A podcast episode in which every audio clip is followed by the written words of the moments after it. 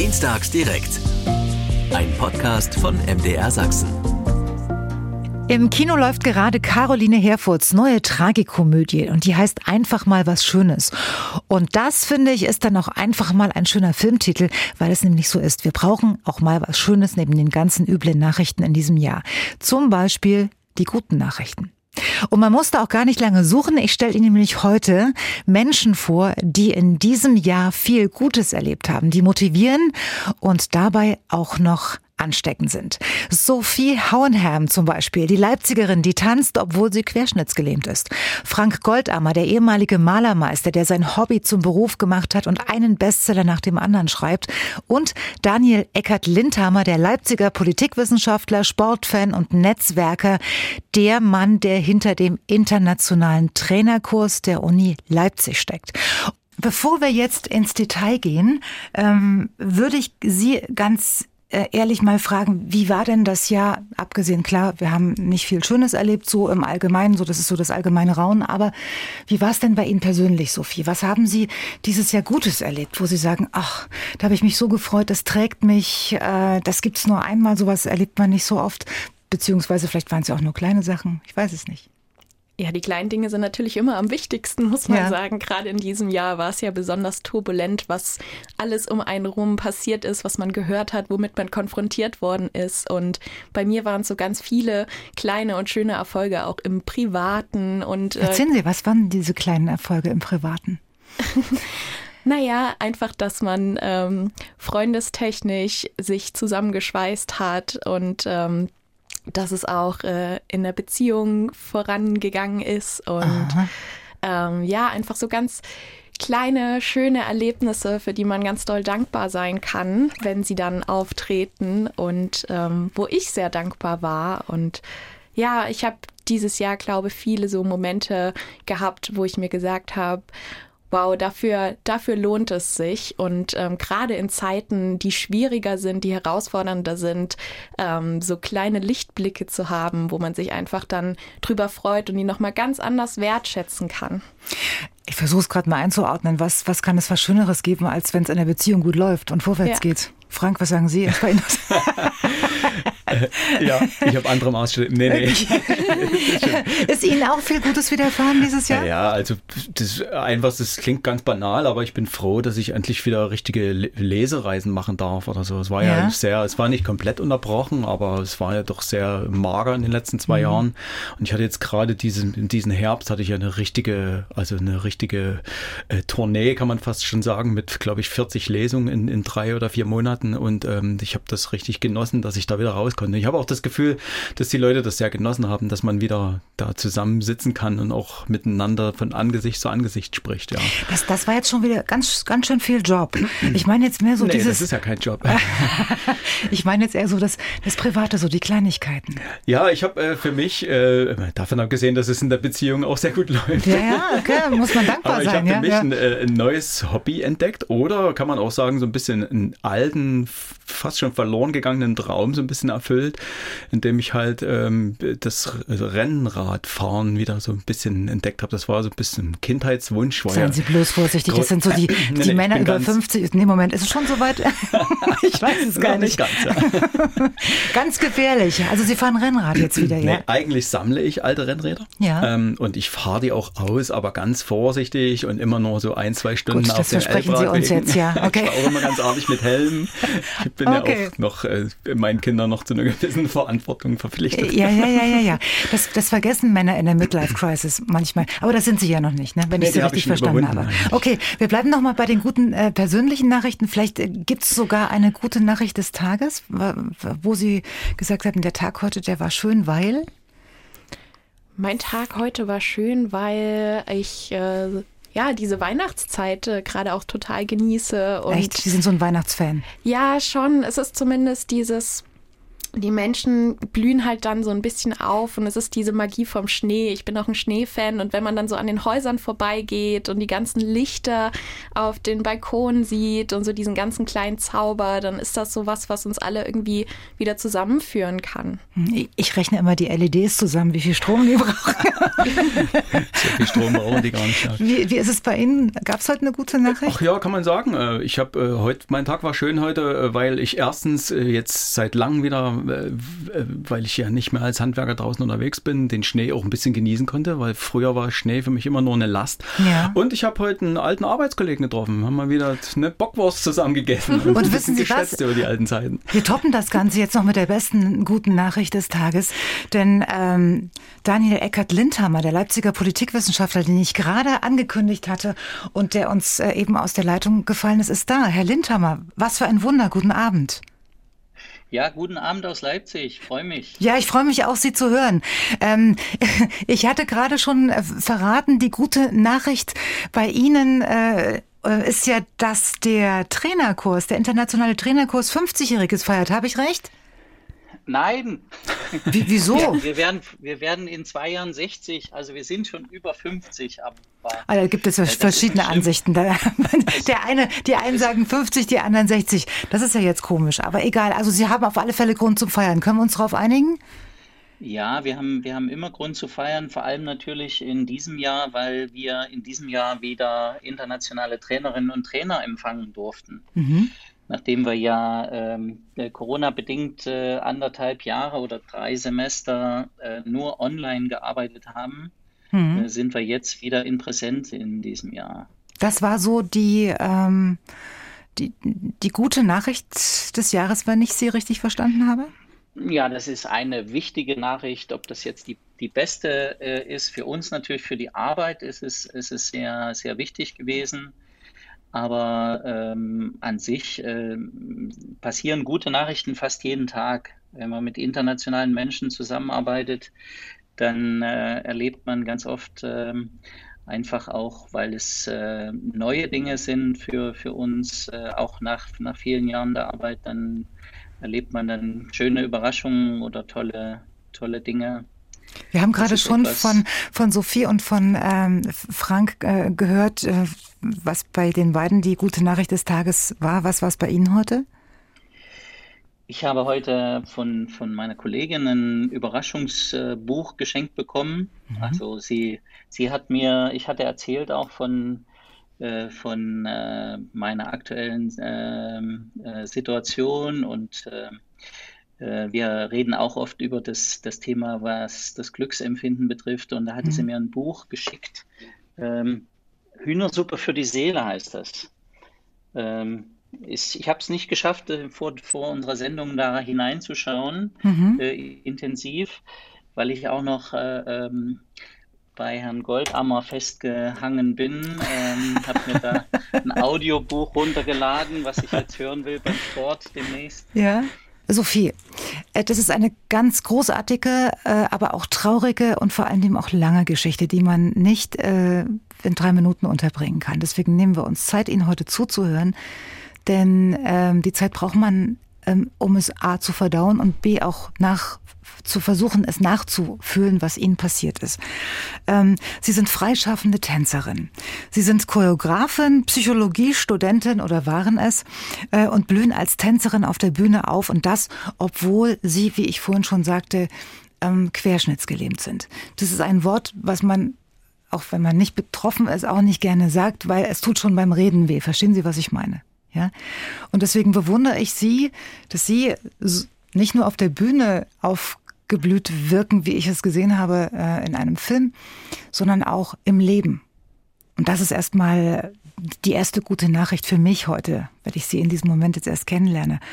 Ähm, vor drei Jahren hätte das wahrscheinlich niemand gedacht, dass Sie heute hier so in dieser Konstitution vor uns sitzen. Habe ich recht? Ja, das stimmt, aber zuallererst möchte ich sagen, dass es vor allen Dingen keine traurige Geschichte sein sollte, sondern mhm. vor allen Dingen eine mutbringende Geschichte. Und ja, ich sage immer, wir haben alle im Leben unser Paket zu tragen und den einen sieht man es auf den ersten Blick mehr an, den anderen weniger.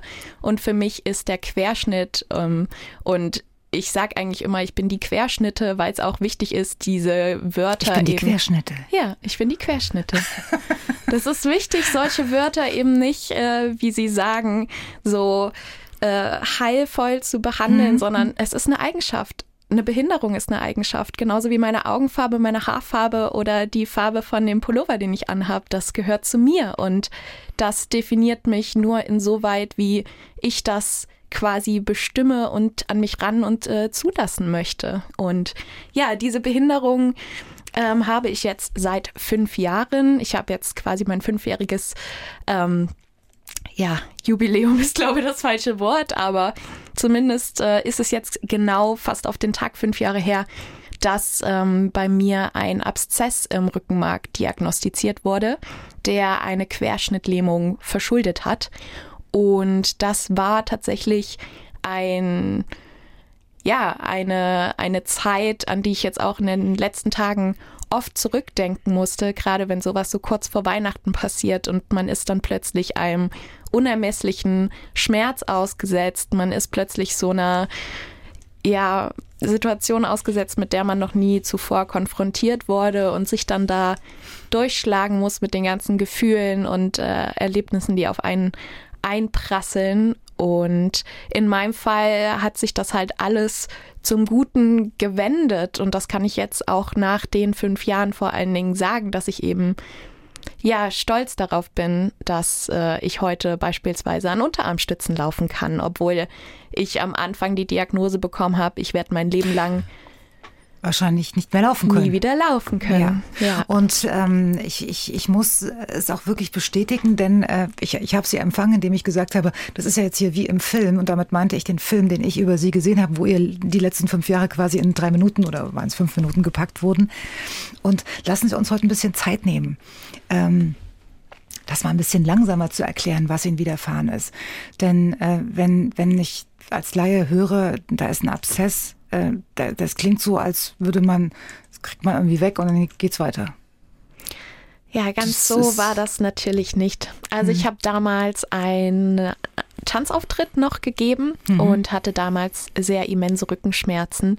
Es war mir ganz, ganz wichtig, diesen Auftritt noch zu geben und ich äh, weiß noch bis heute, dass als der Auftritt zu Ende war und das Licht ging aus und quasi niemand hat mich gesehen, dass mir damals wusste ich nicht warum, so Tränen übers Gesicht geronnen sind. Und es war so ein ergreifender Abend für mich. Und wenn ich jetzt oder danach dann zurückgedacht habe, ist mir aufgefallen, okay, das war das letzte Mal, dass ich so vor öffentlichem Publikum mit meinem, ich nenne es immer, meinem alten Körper ähm, quasi da gestanden habe. Und danach war ich eigentlich nur noch bettlägerisch, einfach aufgrund der hohen Schmerzen.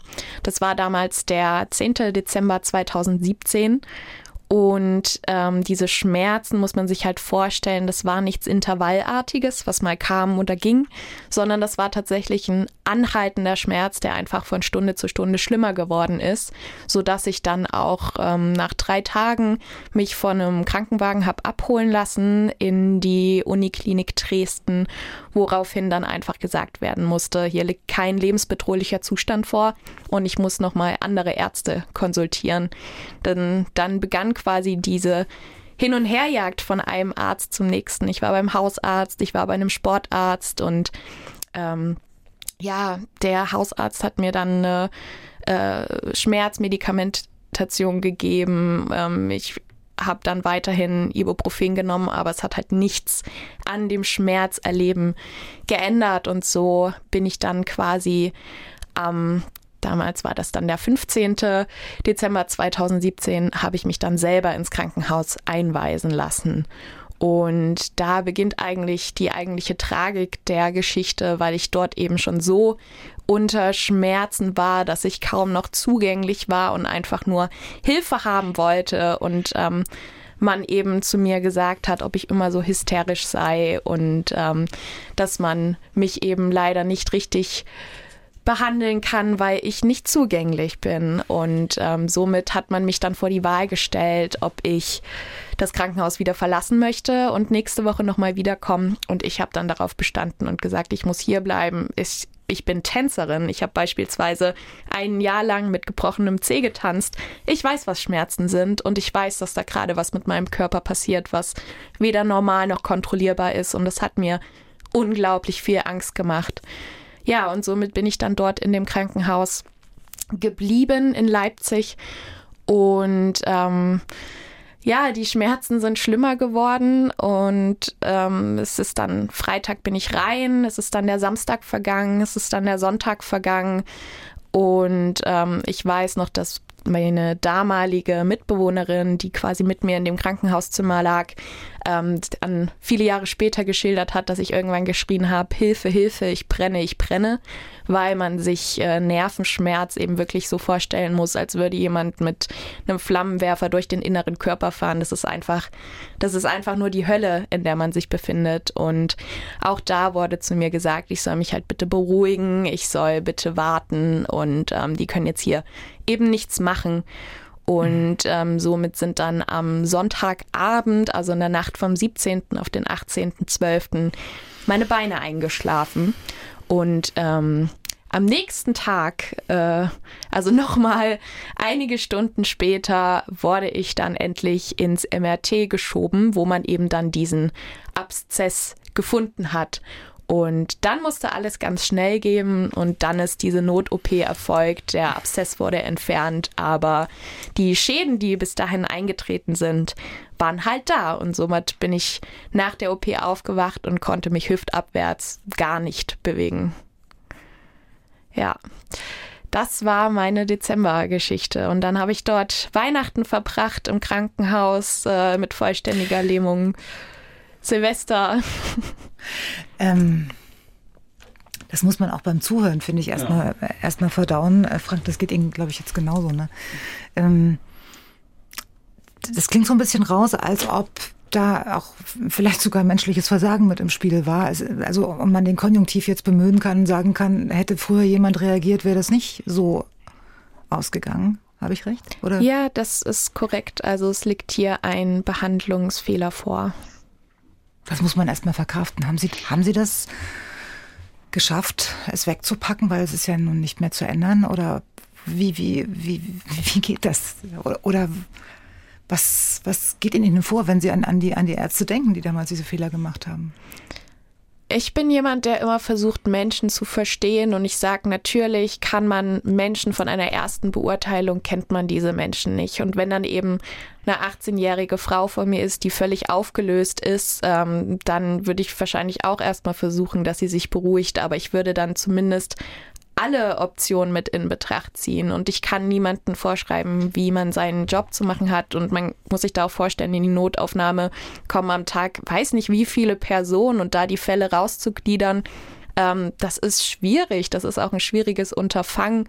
Ähm, aber natürlich war es für mich halt Leben lebensverändernd Verändert. und mhm. somit, ähm, ja, aber ich habe immer gesagt, ich möchte halt meine Energie nicht darin investieren, was ich nicht mehr ändern kann. Und ich konnte diesen Zustand ja nicht ändern. Ich konnte nicht die Vergangenheit ändern. Das, was ich beeinflussen konnte, war das Hier und Jetzt und meine Zukunft. Und genau mhm. darauf habe ich mich konzentriert und meine Energie investiert. Was haben Ihnen die Ärzte damals gesagt nach der OP, wo Sie wie Sie gerade gesagt haben, Ihre Beine nicht mehr gespürt haben. Die haben gesagt, ja, sieht schlecht aus. Sie sind jetzt äh, in komplett Querschnitt gelähmt und werden wahrscheinlich nie wieder laufen können. Das war die Aussage. Also meine Eltern, meine Familie hat es schon vor mir gewusst. Ich weiß noch, die standen dann alle um mein Krankenhausbett drumrum und haben alle betröppelt zu Boden geguckt und ich habe die alle angeschrien und meinte, bitte sagt mir, was ist los? Was ist los? So, ich sehe eure Gesichter und die haben halt nur weggeguckt und gesagt, ja, der Arzt kommt gleich und der hat dann daraufhin eben diese Worte in den Raum geworfen, was natürlich ja nichts ist, wo man in dem Moment was anfangen kann, weil so eine Diagnose, was da dazugehört, das ganze Kontingent, das weiß man nicht nach paar Minuten, das weiß man auch nicht nach paar Tagen oder Monaten. Das sind äh, Jahre, mit denen man konfrontiert wird, beziehungsweise bei mir eben der Rest des Lebens, ähm, womit man sich erstmal arrangieren muss und das erstmal kennenlernen muss. Und äh, das braucht Zeit. Hier ist MDR Sachsen mit Dienstags direkt und wir haben uns heute vorgenommen, mal über die guten Nachrichten des Jahres äh, und über die Menschen, die dahinter stecken, zu berichten. Und dazu gehört auch Sophie Haunherm. Sie hat uns gerade von ihrem ja, ich möchte es jetzt nicht theatralisch, aber es passt irgendwie doch von ihrem Schicksal ähm, berichtet und ähm, von, von den Fehlern, die im Krankenhaus passiert sind, ne? damals vor fünf Jahren. Und ähm, trotzdem sitzen Sie hier als, ähm, als positive junge Frau vor mir und Sie sind freischaffende Tänzerin, Choreografin. Sie studieren immer noch Psychologie und ähm, tanzen auf der Bühne auch mit Ihrem Rollstuhl. Hm? Ähm, oder mit Krücken sogar. Krücken auch, habe ich auch Alle. gesehen. Mit, mit allem, was, mit allem, was ich zur Verfügung habe. Genau. Ähm, man sagt da so landläufig, Sie müssen einen eisernen Willen haben. Habe ich recht? Auf jeden Fall, auf jeden Fall. Ähm, ja, ich denke, es ist halt im Leben ganz, ganz entscheidend, ähm, wo man hinsieht, wenn man Dinge verändern möchte und was man verändern kann. Und ähm, ja, diese Diagnose inkomplette Querschnittlähmung, sie werden niemals laufen können, ist ja erstmal was, wo man im ersten Moment sich da vielleicht so ja, hingeben möchte und sagen, ja, was kann ich denn jetzt noch? Ich war halt zu dem äh, Zeitpunkt äh, Tänzerin und stand ein halbes Jahr vor meinem Abschluss und habe gerade die Bewerbungsvideos ähm, losgeschickt und ähm, wollte auf die Bühnen dieser Welt und wollte meinen Beruf aus dem Hobby machen. Und ähm, plötzlich kann ich halt die Hälfte meines Körpers nicht mehr bewegen. Und für mich war aber dann eine ganz entscheidende Stütze da, nämlich meine beste Freundin, die mich damals so auf den Stuhl gesetzt hat und gesagt, komm, wir tanzen jetzt mal zusammen. Und ich habe die halt angeguckt und äh, ihr wortwörtlich den Vogel gezeigt, so, wie sollen wir denn jetzt hier noch zusammen tanzen? Und sie hat gesagt, ey, pass auf, ich mache Musik an, wir improvisieren einfach und du guckst, was passiert. Und ich stelle mein Handy hin und film das. Und da in dem Moment, wo ich mich dann quasi in meinem Rollstuhl sitzend wieder angefangen habe zu bewegen, da wusste ich es eigentlich sofort so. Ich bin Tänzerin. Und es ist eben nicht dieses, okay, es ist nicht wichtig, was ich bewege und wie viel ich bewege, sondern es ist wichtig, wer ich bin. Und genau das ist die Sprache Tanz. Wer bin ich und was kann ich durch meinen Körper projizieren, nach außen hin, an andere Menschen hin, auf der Bühne und das ist eben nicht vom Körper abhängig, das ist nicht von Einschränkungen abhängig, sondern vom Herzen. Wie lange danach war denn das? Nach dieser Diagnose? Das war circa zwei Wochen, nachdem Ach, ich nicht, die Gar Diagnose nicht so lange danach eigentlich. Ja. Nee, das war eigentlich direkt, direkt danach. Ähm, und ich habe dann, ich habe fünf Monate im Krankenhaus verbracht und innerhalb dieser fünf Monate habe ich ganz viele Improvisationsvideos gedreht. Also ich habe mich quasi immer in meinem Zimmer das Handy hingestellt, Musik angemacht und habe mich dann im Rollstuhl bewegt und ähm, musste dann immer lachen, wenn die Putzfrau aus Versehen reinkam und dann so war so, oh, Entschuldigung, ich wollte nicht stören. Und ich so, nee, alles gut. Das ist halt ähm, meine Leidenschaft und die hat mich gerade im Krankenhaus eben auch durch die Zeit hindurchgebracht. Und als ich dann nach den fünf Monaten Krankenhaus entlassen wurde, war das Erste, was ich getan habe, an meine Schule zu gehen und meinen Rektor zu fragen, darf ich bitte noch meinen Abschluss machen? Ich möchte Tänzerin sein. Was hat er gesagt? Er hat gesagt, ja. Er hat gesagt, ja. Und äh, da bin ich äh, meiner Schule auch unendlich dankbar, dass die mir diesen Abschluss so ermöglicht haben. Und ich war dann die erste Balletttänzerin im Rollstuhl, die dort an der Paluca-Schule ihren Abschluss gemacht hat. Frank Goldammer schreibt normalerweise gerne über die 50er, 40er Jahre und so geschichtsträchtige Zeiten, auch die Wendezeit.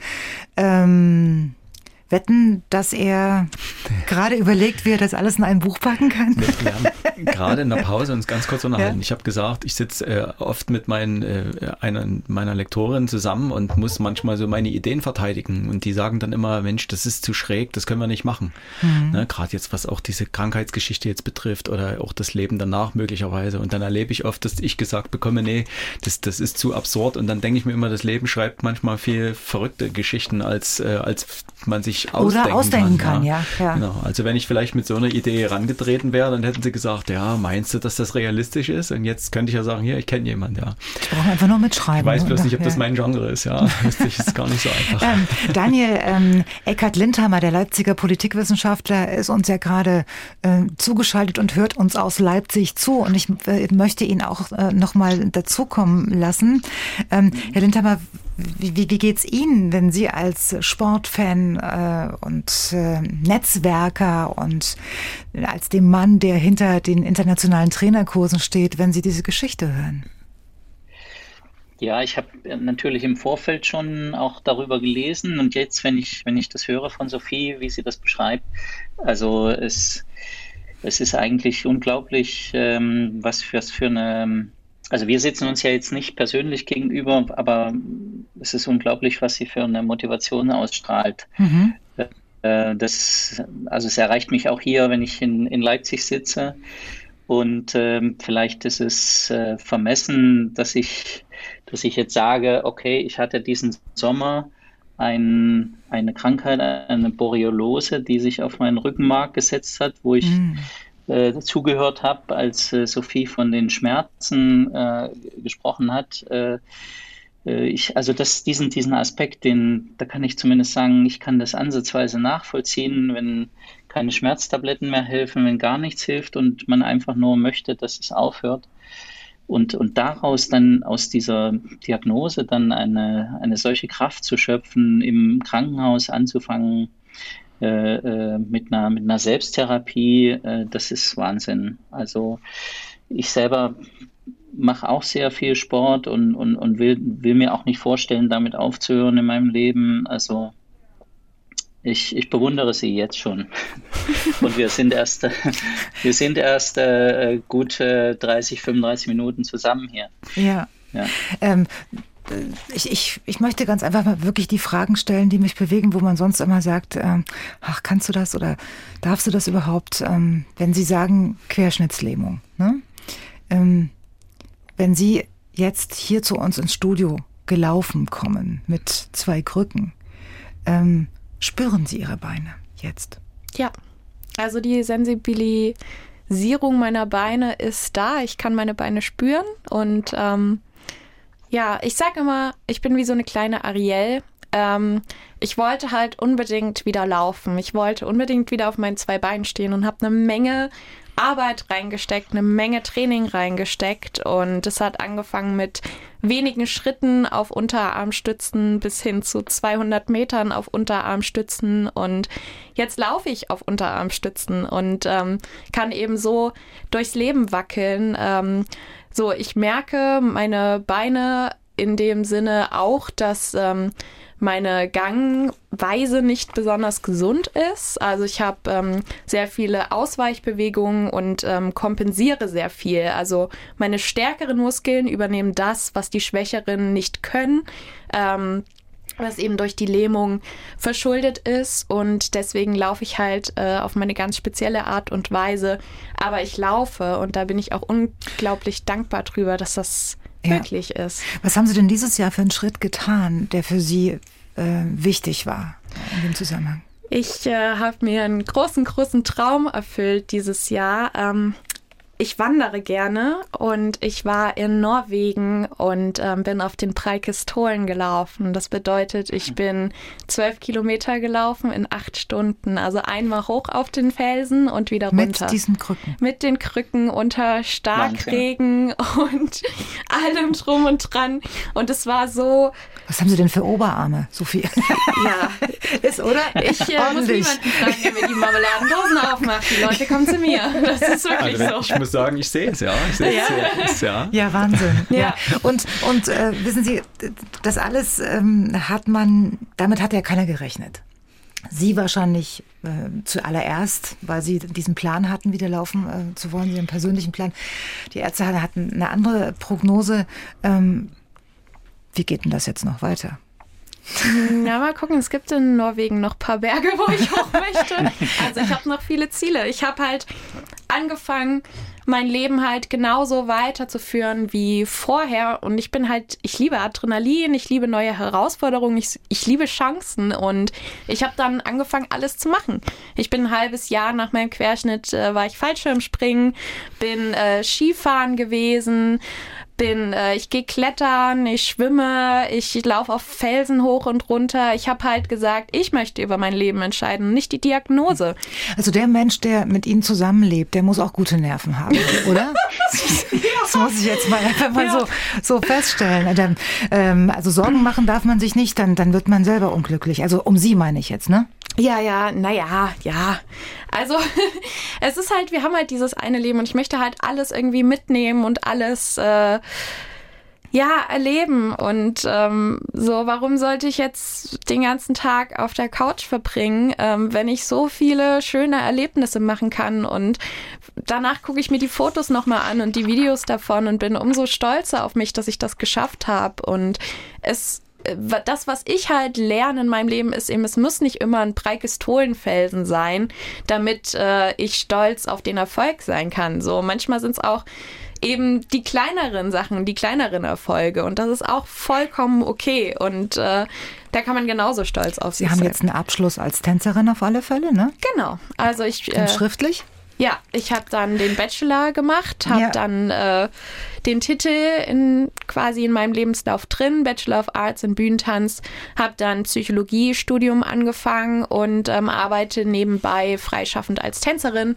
Das also, war ja also auch nicht ganz unpraktisch, ein bisschen äh, Psychologie zu zu beherrschen oder, oder zu wissen, wie man funktioniert, oder? Das Kann man sich da selbst ein bisschen lenken wenn, mit dem Wissen, was man da hat? Mm, jein, also ich, der ganz, ganz große vermeintliche Fehler ist, äh, Psychologie zu studieren, um sich irgendwie selber. Meistens sind das ja die, sind sie ja ihre besten eigenen Patienten. Äh, genau, äh, ja, das, das, ist es nicht. Das ist es nicht. Und es gibt auch in der Psychologie ganz, ganz viele Mythen, mhm. äh, mit denen man auch aufräumen kann. Ähm, und Muss. für mich war es wichtig, vor allen Dingen, dass ähm, ich eben nicht nur in einer Welt lebe, sondern eine andere Welt zum Ausgleich habe. Ich glaube, Herr Lindhammer wollte was sagen. Ich sage, mit denen man aufräumen muss, ja. mit den Mythen. Ja, ja ich, ich ähm, habe mich äh, etwas zurückgehalten, aber mir brennt etwas auf der Seele. Ich muss Bitte. was erzählen. Bitte. Äh, also auf jeden Fall die Sophie einladen, äh, mal äh, auf ein Gespräch in Leipzig. ähm, nicht, wegen der, nicht nur wegen der Motivationskunst, sondern äh, wegen einer anderen Sache. Ich, ähm, ich hatte auch eine, eine ganz tolle Nachricht in diesem Jahr äh, bekommen. Und zwar ist es so, ich hatte es vorhin schon angedeutet, wir hatten drei Semester äh, Online-Unterricht und wir haben versucht für unsere ehemaligen, also für die Absolventinnen und Absolventen unseres Kurses, ähm, in den drei Corona-Semestern, äh, ähm, so will ich es mal nennen, ähm, äh, etwas Sinnvolles anzubieten, was sie als Trainer, Trainerin weiterbringt. Und im Sommer, in diesem Sommer bin ich äh, im Urlaub in Nordmazedonien gewesen. Wow. Und habe dort äh, einen, äh, äh, einen unserer ehemaligen getroffen. Nicht nur getroffen, er hatte mich auch äh, für mich organisiert, für meine Familie eine Unterbringung äh, in einer Unterkunft am Ochitsee, übrigens sehr zu empfehlen, die, die Ecke. Ähm, und der ähm, Cousin von diesem äh, Mann, der uns das organisiert hat, der hatte, ähm, ich meine, durch einen Unfall äh, auch eine Beeinträchtigung äh, mit, mit, den Beinen. Und ähm, äh, der, ähm, unser Absolvent, der also unser Online-Semester mitgemacht hat, der hat mir erzählt, dass er den zweiten Lockdown ähm, genutzt hat, um bei uns zu studieren online. Und als Hausaufgabe hatten sie bestimmte Dinge äh, zu tun. Und da ist er inspiriert worden äh, zu einer Trainingseinheit mit seinem Cousin. Sie hatten viel Zeit und er hatte die, das Know-how äh, und hat also das, seinen Cousin von Rollstuhl zu eine Unterarmstütze äh, gebracht mit seinem Training, mehrere Monate, äh, die sie den Lockdown da verbracht haben. Und das fand ich, also das fand ich so eine beeindruckende Nachricht, Wahnsinn. dass wir, wir mit unserem Online-Kurs äh, da so eine Inspiration gegeben mhm. haben, äh, in, in, in dem Sinne ja auch weit weg von, von der Heimat. Äh, Und ähm, ja, also das, also ich würde gerne die Sophie mit dem äh, jungen Mann aus äh, Nordmazedonien zusammenbringen und äh, nochmal schauen, was er mit seinem Cousin dort unternommen hat. Äh, vielleicht. Äh, ich, hat, ich hatte Sie ja, Herr Lindhammer, ich hatte Sie ja vorher nicht umsonst als Netzwerker vorgestellt. Ne? Sie sind jetzt wirklich in Höchstform gerade. Wunderbar. Das machen wir am besten hinter den Kulissen alles. Dann ja. äh, bringe ich, bring ich Sie zusammen. Hier ist MDR Sachsen mit Dienstags direkt. Wir sprechen über die guten Nachrichten des Jahres, denn die gab es auch. Und äh, wir haben Frank Goldammer eingeladen. Er ist ähm, erfolgreicher Schriftsteller, er schreibt Bestseller. Jetzt verziehen Sie nicht die Ist doch so. Äh, und das schon seit, seit vielen Jahren, obwohl Sie vorher was ganz anderes gemacht haben. Sie haben sich Ihren Traum erfüllt, Sie haben Ihr Hobby zum Beruf gemacht und Sie waren früher äh, Malermeister, Lackiermeister. Sie haben Maler und Lackierermeister, so, so hieß damals diese Berufsbezeichnung. Ich wollte es ja. nur noch mal ausführlich machen. so, und äh, Sie haben nebenher schon ähm, geschrieben hm. und haben dieses Jahr wie viele Bücher veröffentlicht? Also es, ist noch nicht ganz zu Ende das Jahr, also es kommt noch eins. Ja. Ach, es kommt noch das eins. ist zufälligerweise eine gute Gelegenheit, gleich nochmal darauf hinzuweisen. Ja, also ja. so am 27.12. erscheint äh, sozusagen der zweite Teil meiner neuen Reihe, die sich so kriminal. Aber muss man das, muss man das nicht vor der Bescherung machen, damit es sich lohnt? Nee, das ist ja, nee, nee, das ist eine Handhabe, die mache ich äh, mit meinem Verlag jetzt schon seit einigen Jahren, ah, äh, auch okay. mit, mein, mit meiner vorhergehenden Reihe und das hat sich ganz gut bewährt, weil ich sage auch immer, die Leute gehen zwar vor Weihnachten einkaufen, aber nach Weihnachten kommen sie immer ihren ganzen Quatsch Quatsch umtauschen. Umtauschen, die Gutscheine einlösen. Die dann, ja, clever. Ja, und dann sehen die das neue Buch von Frank Golder und denken, Mensch, so da hat er wieder was, genau. Also Sie sind ja so ein, das, das geht ja bei Ihnen am Fließband so ein bisschen, ne? Na, ich schreibe schnell, ja wird es manchmal, das, also dieses Schnellschreiber wird ja gar nicht, hat gar nicht so eine, die, so eine positive Bewertung bei vielen, ja. Aber ich bin halt einfach so, ich kann auch gar nicht langsamer schreiben. Ich, ja. ich, ich, ich wollte es gerade sagen, ich habe das, in, als ich mich äh, für Sie eingelesen habe, habe ich in, Interview gefunden, wo Sie gesagt haben, äh, dass Sie, während Sie an einer Geschichte schreiben, eigentlich schon die nächste im Kopf haben, die eigentlich raus muss und das muss dann halt schnell gehen. Ist das gut genau, formuliert? Ja. Deswegen sagen meine Lektoren immer zu mir, wir müssen über das Ende mal noch ein bisschen, da hast du ein bisschen schnell dann gemacht, dann müssen wir noch mal ein bisschen arbeiten, weil ich im Prinzip in Gedanken dann schon meistens im nächsten Buch bin. Ja. Sehr Wahnsinn. Dafür haben Sie es aber ziemlich lange in Ihrem erlernten Beruf ausgehalten, weil als Sie den gelernt haben, ich kombiniere, haben Sie ja ähm, nee, da haben Sie noch nicht ganz geschrieben. Nee, ne? da, habe ich noch nicht geschrieben. Ja, da, da ging es, also mit 20 haben Sie, glaube ja. ich, angefangen so. Ähm, aber da sind Sie, sind Sie ein Sicherheitstyp?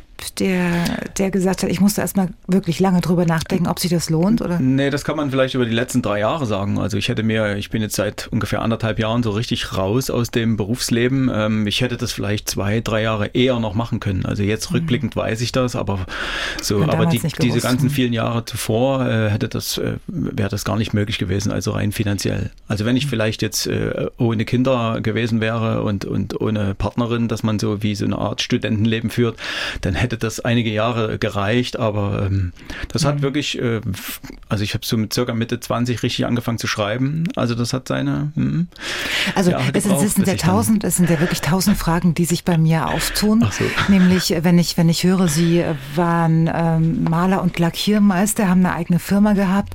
Das darf ich jetzt mal raten, alleinerziehend mit zwei Kindern, ne? Ja. So, dann auch noch Bücher geschrieben. Die äh, Menschen hinter den guten Nachrichten des Jahres Jahres, die äh, stellen wir Ihnen heute Abend vor. Und bevor wir zu Frank Goldammer kommen, dem Bestsellerautor aus Dresden, ist Stefan Wiegand bei uns im Studio mit den Anmerkungen unserer Hörerinnen und Hörer zu dieser Sendung. Gibt es denn überhaupt welche? Na, jedenfalls gibt es so viele, dass ich vor lauter Zetteln mich fast verzettelt hätte. Aber es gibt zum Beispiel von Evelyn äh, Wilde gibt's eine Mail. Es, also wir hatten so ein bisschen im Internet gefragt, was sind so Menschen, die ihren Respekt verdienen, einfach mal was Schönes und so. Und da sagte sie, äh, Rücksicht nehmen, Nachsicht üben, sich verzeihen, egal ob das ähm, die Verfassung zulässt oder nicht, geben, ohne zu fragen, was springt dabei raus für mich. Und da schließt sich auch noch eine Frage vom Telefon an, an Sophie Hauenherm. Ähm, wie geht man mit den Blicken der anderen um? Ist das sowas, was immer respektvoll ist oder was bisweilen noch ein bisschen übergriffig anmutet? Ja, das ist tatsächlich eine sehr äh, spannende Frage, mit der ich jeden Tag konfrontiert werde. Das fängt damit an, wenn eben eine 23-jährige Frau mit dem Auto auf dem Behindertenparkplatz fährt und äh, der Erste kommt und einen Kommentar dazu macht. Und ähm, ja, es ist eben Behinderung, wie gesagt, jeder hat sein Päckchen und manche sieht man halt an, aber nur weil man jemanden sein Päckchen ansieht, heißt das nicht, dass das eine Einladung ist, jemanden drauf anzusprechen. Und auch bei mir ist es sehr oft eben dadurch, dass die Leute die Krücken sehen, denken sie, okay, ich bin verletzt und sagen dann, oh, gute Besserung, pass auf, oh, da ist eine Treppe. Und ich bin halt so, ja, ich, ich sag schon, was ich brauche. Alles gut. Nervt sie das oder wie, wie ist es? Weil man, ich, ne, ich sag's Ihnen jetzt mal so, wie es ist. Man weiß ja manchmal gar nicht, was man sagen soll. Man möchte was sagen. Und wenn man sagt, sagt man eigentlich immer das Falsche. Stimmt's? Ich würde einfach sagen, einfach fragen. Einfach fragen. Was zum ist Ihnen es passiert fängt schon damit oder so? an, zum Beispiel, wenn mich jemand fragt, kann ich dir die Tür aufhalten? Mhm. Ist das eine total liebe gemeinte Sache, als wenn jemand sofort, ich halte dir mal die Tür auf, weil im Nebensatz, was die Person nicht sagt, du kannst es Das ist ja nicht. nicht, ja. So übergriffig. ne? Genau, und es Ja, ist einfach super lieb, wenn Menschen fragen und wenn man auch einfach wartet. Jede Person kann selber sagen, was sie braucht und was nicht. Ähm, aber bei mir ist es so, ich werde immer angeguckt und meinen Freunden fällt das auch immer auf, wenn wir in der Stadt unterwegs sind. Das, was ich mache und was mir hilft, ist so, ich halte halt das Kinn dann noch ein bisschen höher und bin einfach so, ich bin froh hier zu sein, ich bin dankbar. Und ähm, wenn ich sehe, dass mich irgendjemand so ein bisschen schief anguckt oder auf meine Beine, einfach richtig nett ins Gesicht lächeln. Und dann fühlen die sich meistens so unwohl und erwischt drüber, dass äh, die mich zu lange angestarrt haben, dass sie dann entweder halt pikiert wegschauen oder im besten Falle dann einfach zurücklächeln. Ulrich Engel hat uns aus Stolpen geschrieben und er fragt, also er hat so gesagt, ja, die schönen Momente so seines, also des Jahres waren so einfache Konzerte, so, die er sich angeguckt hat und da kann man so schön abschalten und hat diesen ganzen Wirtschaftskram nicht immer um sich drumherum. Und das kann er auch bei aktiver Arbeit, so im Garten, mögen die Bäume, Sträucher und Gemüse und so weiter für alle Menschen erhalten bleiben. Naja, und das ist so für ihn so dieser schöne Moment. Und daran gibt es noch eine Frage gekoppelt, wie sieht dann eigentlich so ein Alltag eines Schriftstellers aus? Ist das so, dass man in den Garten geht und da ein bisschen Gemüse jätet und dann kriegt man super Ideen? Also er hat sie ja schon so vorher, vor. das ist ja das Problem. Soll ich das jetzt erklären? Das ist ganz, ganz einfach erklärt. Ich liege Ja, ganz ja, oft auf dem Sofa und schlafe.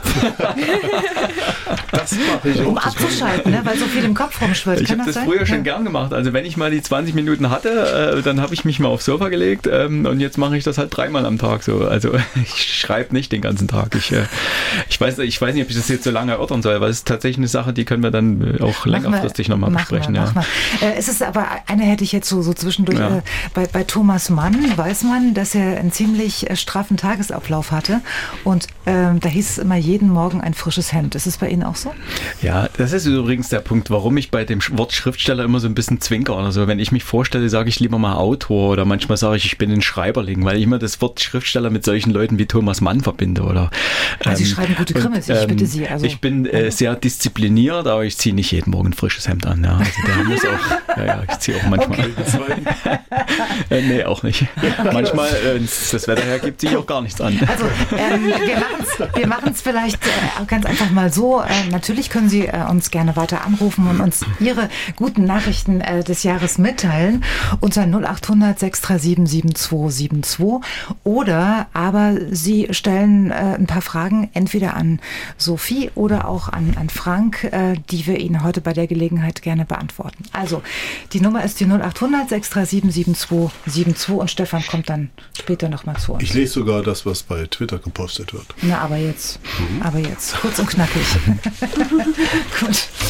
Ähm, Frank, ich, ich hatte ja gesagt, wir wollen bei Ihnen mal ein bisschen äh, in, ins Detail gehen. Sie, der ehemalige Malermeister, der sein Hobby zum Beruf gemacht hat und jetzt nur noch Bestseller schreibt, um es mal wirklich noch, ja. sehr zu, zu komprimieren.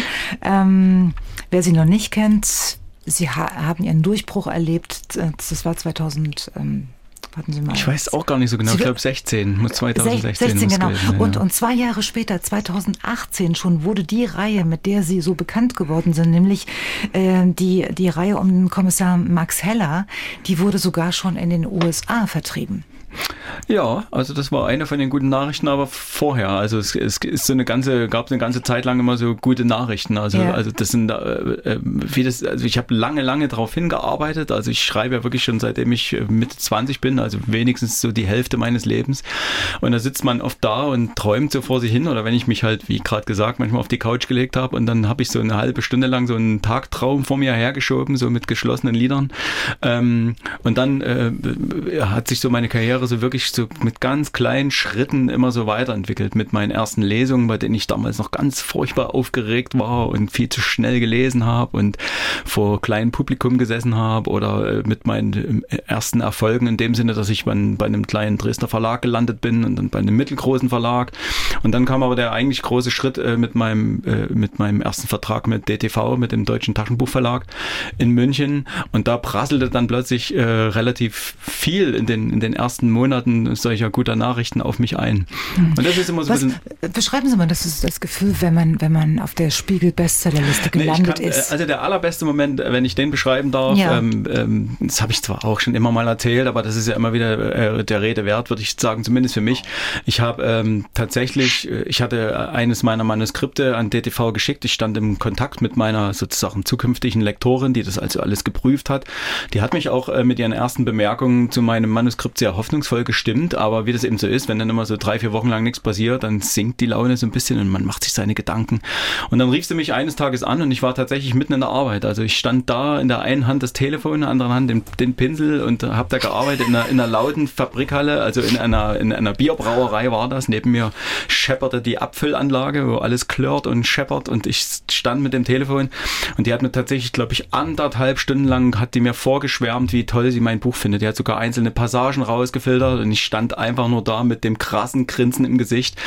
Und dann sagte sie noch so, jetzt habe ich die ganze Zeit geredet, äh, jetzt reden wir mal über den Vorschuss. Ja, das ist ja. ein Wort, das habe ich vorher noch nie gehört, Vorschuss. Also Geld, was man bekommt, nur weil man den Vertrag sozusagen abgeschlossen hat. Und was haben sie denn für Vorstellungen? Ich hatte gar keine.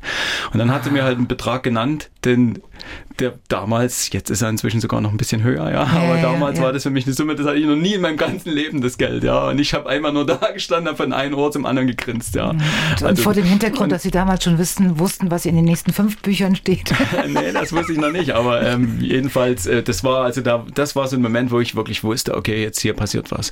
Und okay. dann ging das schon weiter, dass sie mich dann mehrere Wochen oder Monate später anriefen, sagt Frank, ich habe eine ganz tolle Nachricht. Das ist ja innerhalb des Verlages wird ja dann immer entschieden, welche Titel bekommen die meiste Presseaufmerksamkeit, wo wird das meiste Marketing reingestellt. Das nennt man dann halt Spitzentitel und es wurde dann mir zu beschieden in diesem Jahr, dass also mein Manuskript auch noch der Spitzentitel wird und ich war so, ich hatte noch gar keine Ahnung von der Branche. Ich habe mich zwar irgendwie gefreut, weil das hat sich angehört, als ob es was Gutes wäre, aber ich wusste eigentlich gar nicht richtig. Ich habe meine Mutter angerufen und gesagt, Mama, ich bin Spitzentitel. Und er hat gesagt, äh, super, aber was heißt denn das jetzt eigentlich? Ja, ja, aber jetzt, jetzt äh, ähm, können, Sie, können Sie das erklären? Also ich stelle mir das so vor, so ein Talent, was Sie, das ist ja ein Talent, ne? Ja. Ist es schon. Ähm, das hat man und das hat man nicht, das kann man ja nicht lernen. Ja, also ich sage immer, ich kann zwar nicht steuern aber vielleicht, aber nicht ich, lernen. Ja. Oder? Also man kann, also man muss ähm, und ich will mich da jetzt äh, äh, mit mit Sophies Geschichte gar nicht äh, vergleichen, aber man muss äh, auch in dem Sinne ein ganz wichtiger Faktor, sage ich einfach, der Durchhaltewillen, weil man geht durch viele, man geht durch viele Täler auch, ja. Also man mhm. jetzt nicht körperlich, aber geistig geht man durch viele Täler. Also man hat ganz ganz lange Phasen, wo man das Gefühl hat, nichts passiert, nichts geht voran, keinen interessiert, dass ich Bücher schreibe oder Musik mache mache oder tanze oder ja. Schauspielerin. Ne? Das, ich will ja nicht mhm. nur von mir reden. Und dann ähm, umso mehr sind dann diese Momente, wenn dann, wenn es dann wirklich mal, wenn es dann wirklich mal greift und dann weiß man, den Moment hat man eigentlich nur erreicht, weil man eben sich nicht hat abschrecken lassen. Also ich habe in den ersten fünf, sechs, sieben Jahren ist wirklich buchstäblich gar nichts vorangegangen. Also ich habe Kontakte mit Verlagen gehabt, die haben mich alle abgelehnt, also alle freundlich gewesen und haben alle sich, schlimm, sich, ne? bedankt für ja. die Zuschrift, aber ne, wie das eben so ist und man mhm. hat das Gefühl, wozu mache ich das denn alles so? Und das ist eben der Punkt. Und eine Kollegin von mir hat mir damals, damals war ich nicht so begeistert, die kam zu mir und hat gesagt, ich gebe dir mal einen Tipp und dann dachte ich, jetzt gibt sie mir eine Telefonnummer oder irgendwas und dann sagt sie, dranbleiben. Und ich dachte damals, ach du ja, doofe super. Kuh. aber sie hatte recht, es ist, das ist genau der Tipp, den ich jetzt auch allen gebe. Die gucken mich dann auch so entgeistert an, aber ich sage, das aber ist das, was du aushalten musst, ja. Ich hatte es ja vorhin schon gesagt, das sind eine ganze Menge Fragen, die mich jetzt auch bewegen. Ich meine, äh, Sie haben ja dieses Jahr, spätestens dieses Jahr ist Ihnen ja klar geworden, dass das Risiko, was Sie eingegangen sind, nämlich ähm, den, den Handwerksbetrieb aufzugeben und sich voll aufs aufs Schreiben zu konzentrieren, dass sich dieses Risiko ausgezahlt hat ne? oder, oder, oder, gelohnt hat. Ne? Also das sind also, Sie. Ich sag mal so, ich habe das natürlich lange bedacht. Ich habe wirklich lang drüber nachgedacht, kann ich das jetzt machen, die Firma verkaufen ja, und so. Mhm. Aber ich, ich hätte es auch nicht ohne Grund gemacht. Also ich habe ähm, doch äh, Einkünfte durch meine Bücher, die sehr regelmäßig sind und äh, auch sehr ausrechenbar, also auch im Nachhinein durch die Backlist, also durch die Bücher, die man schon geschrieben hat, die also regelmäßig immer noch Geld bringen. Also ist auf jeden Fall immer eine Basis vorhanden. Und ich will immer, ich sage immer zu allen Leuten, es ist nicht außer Acht zu lassen, dass man als Handwerker Handwerker ähm, ist das Risiko, was man hat, ähm, plötzlich ohne alles dazustehen, viel, viel größer. Also in einem kleinen Handwerksbetrieb reicht eine nicht bezahlte Rechnung oder irgendein Unglücksfall, dass der Chef oder ich, ja. jemand brecht sich die Hand oder Schlimmeres und dann ist wirklich mit alles aus mit einem Schlag. Ja, also Aber in dieser Zeit haben Sie überlegt und haben abgewogen und so weiter. Dann hatten Sie noch ähm, zwei Kinder, ne? wahrscheinlich in, den Westen, in der Pubertät. Und dann haben Sie auch noch geschrieben.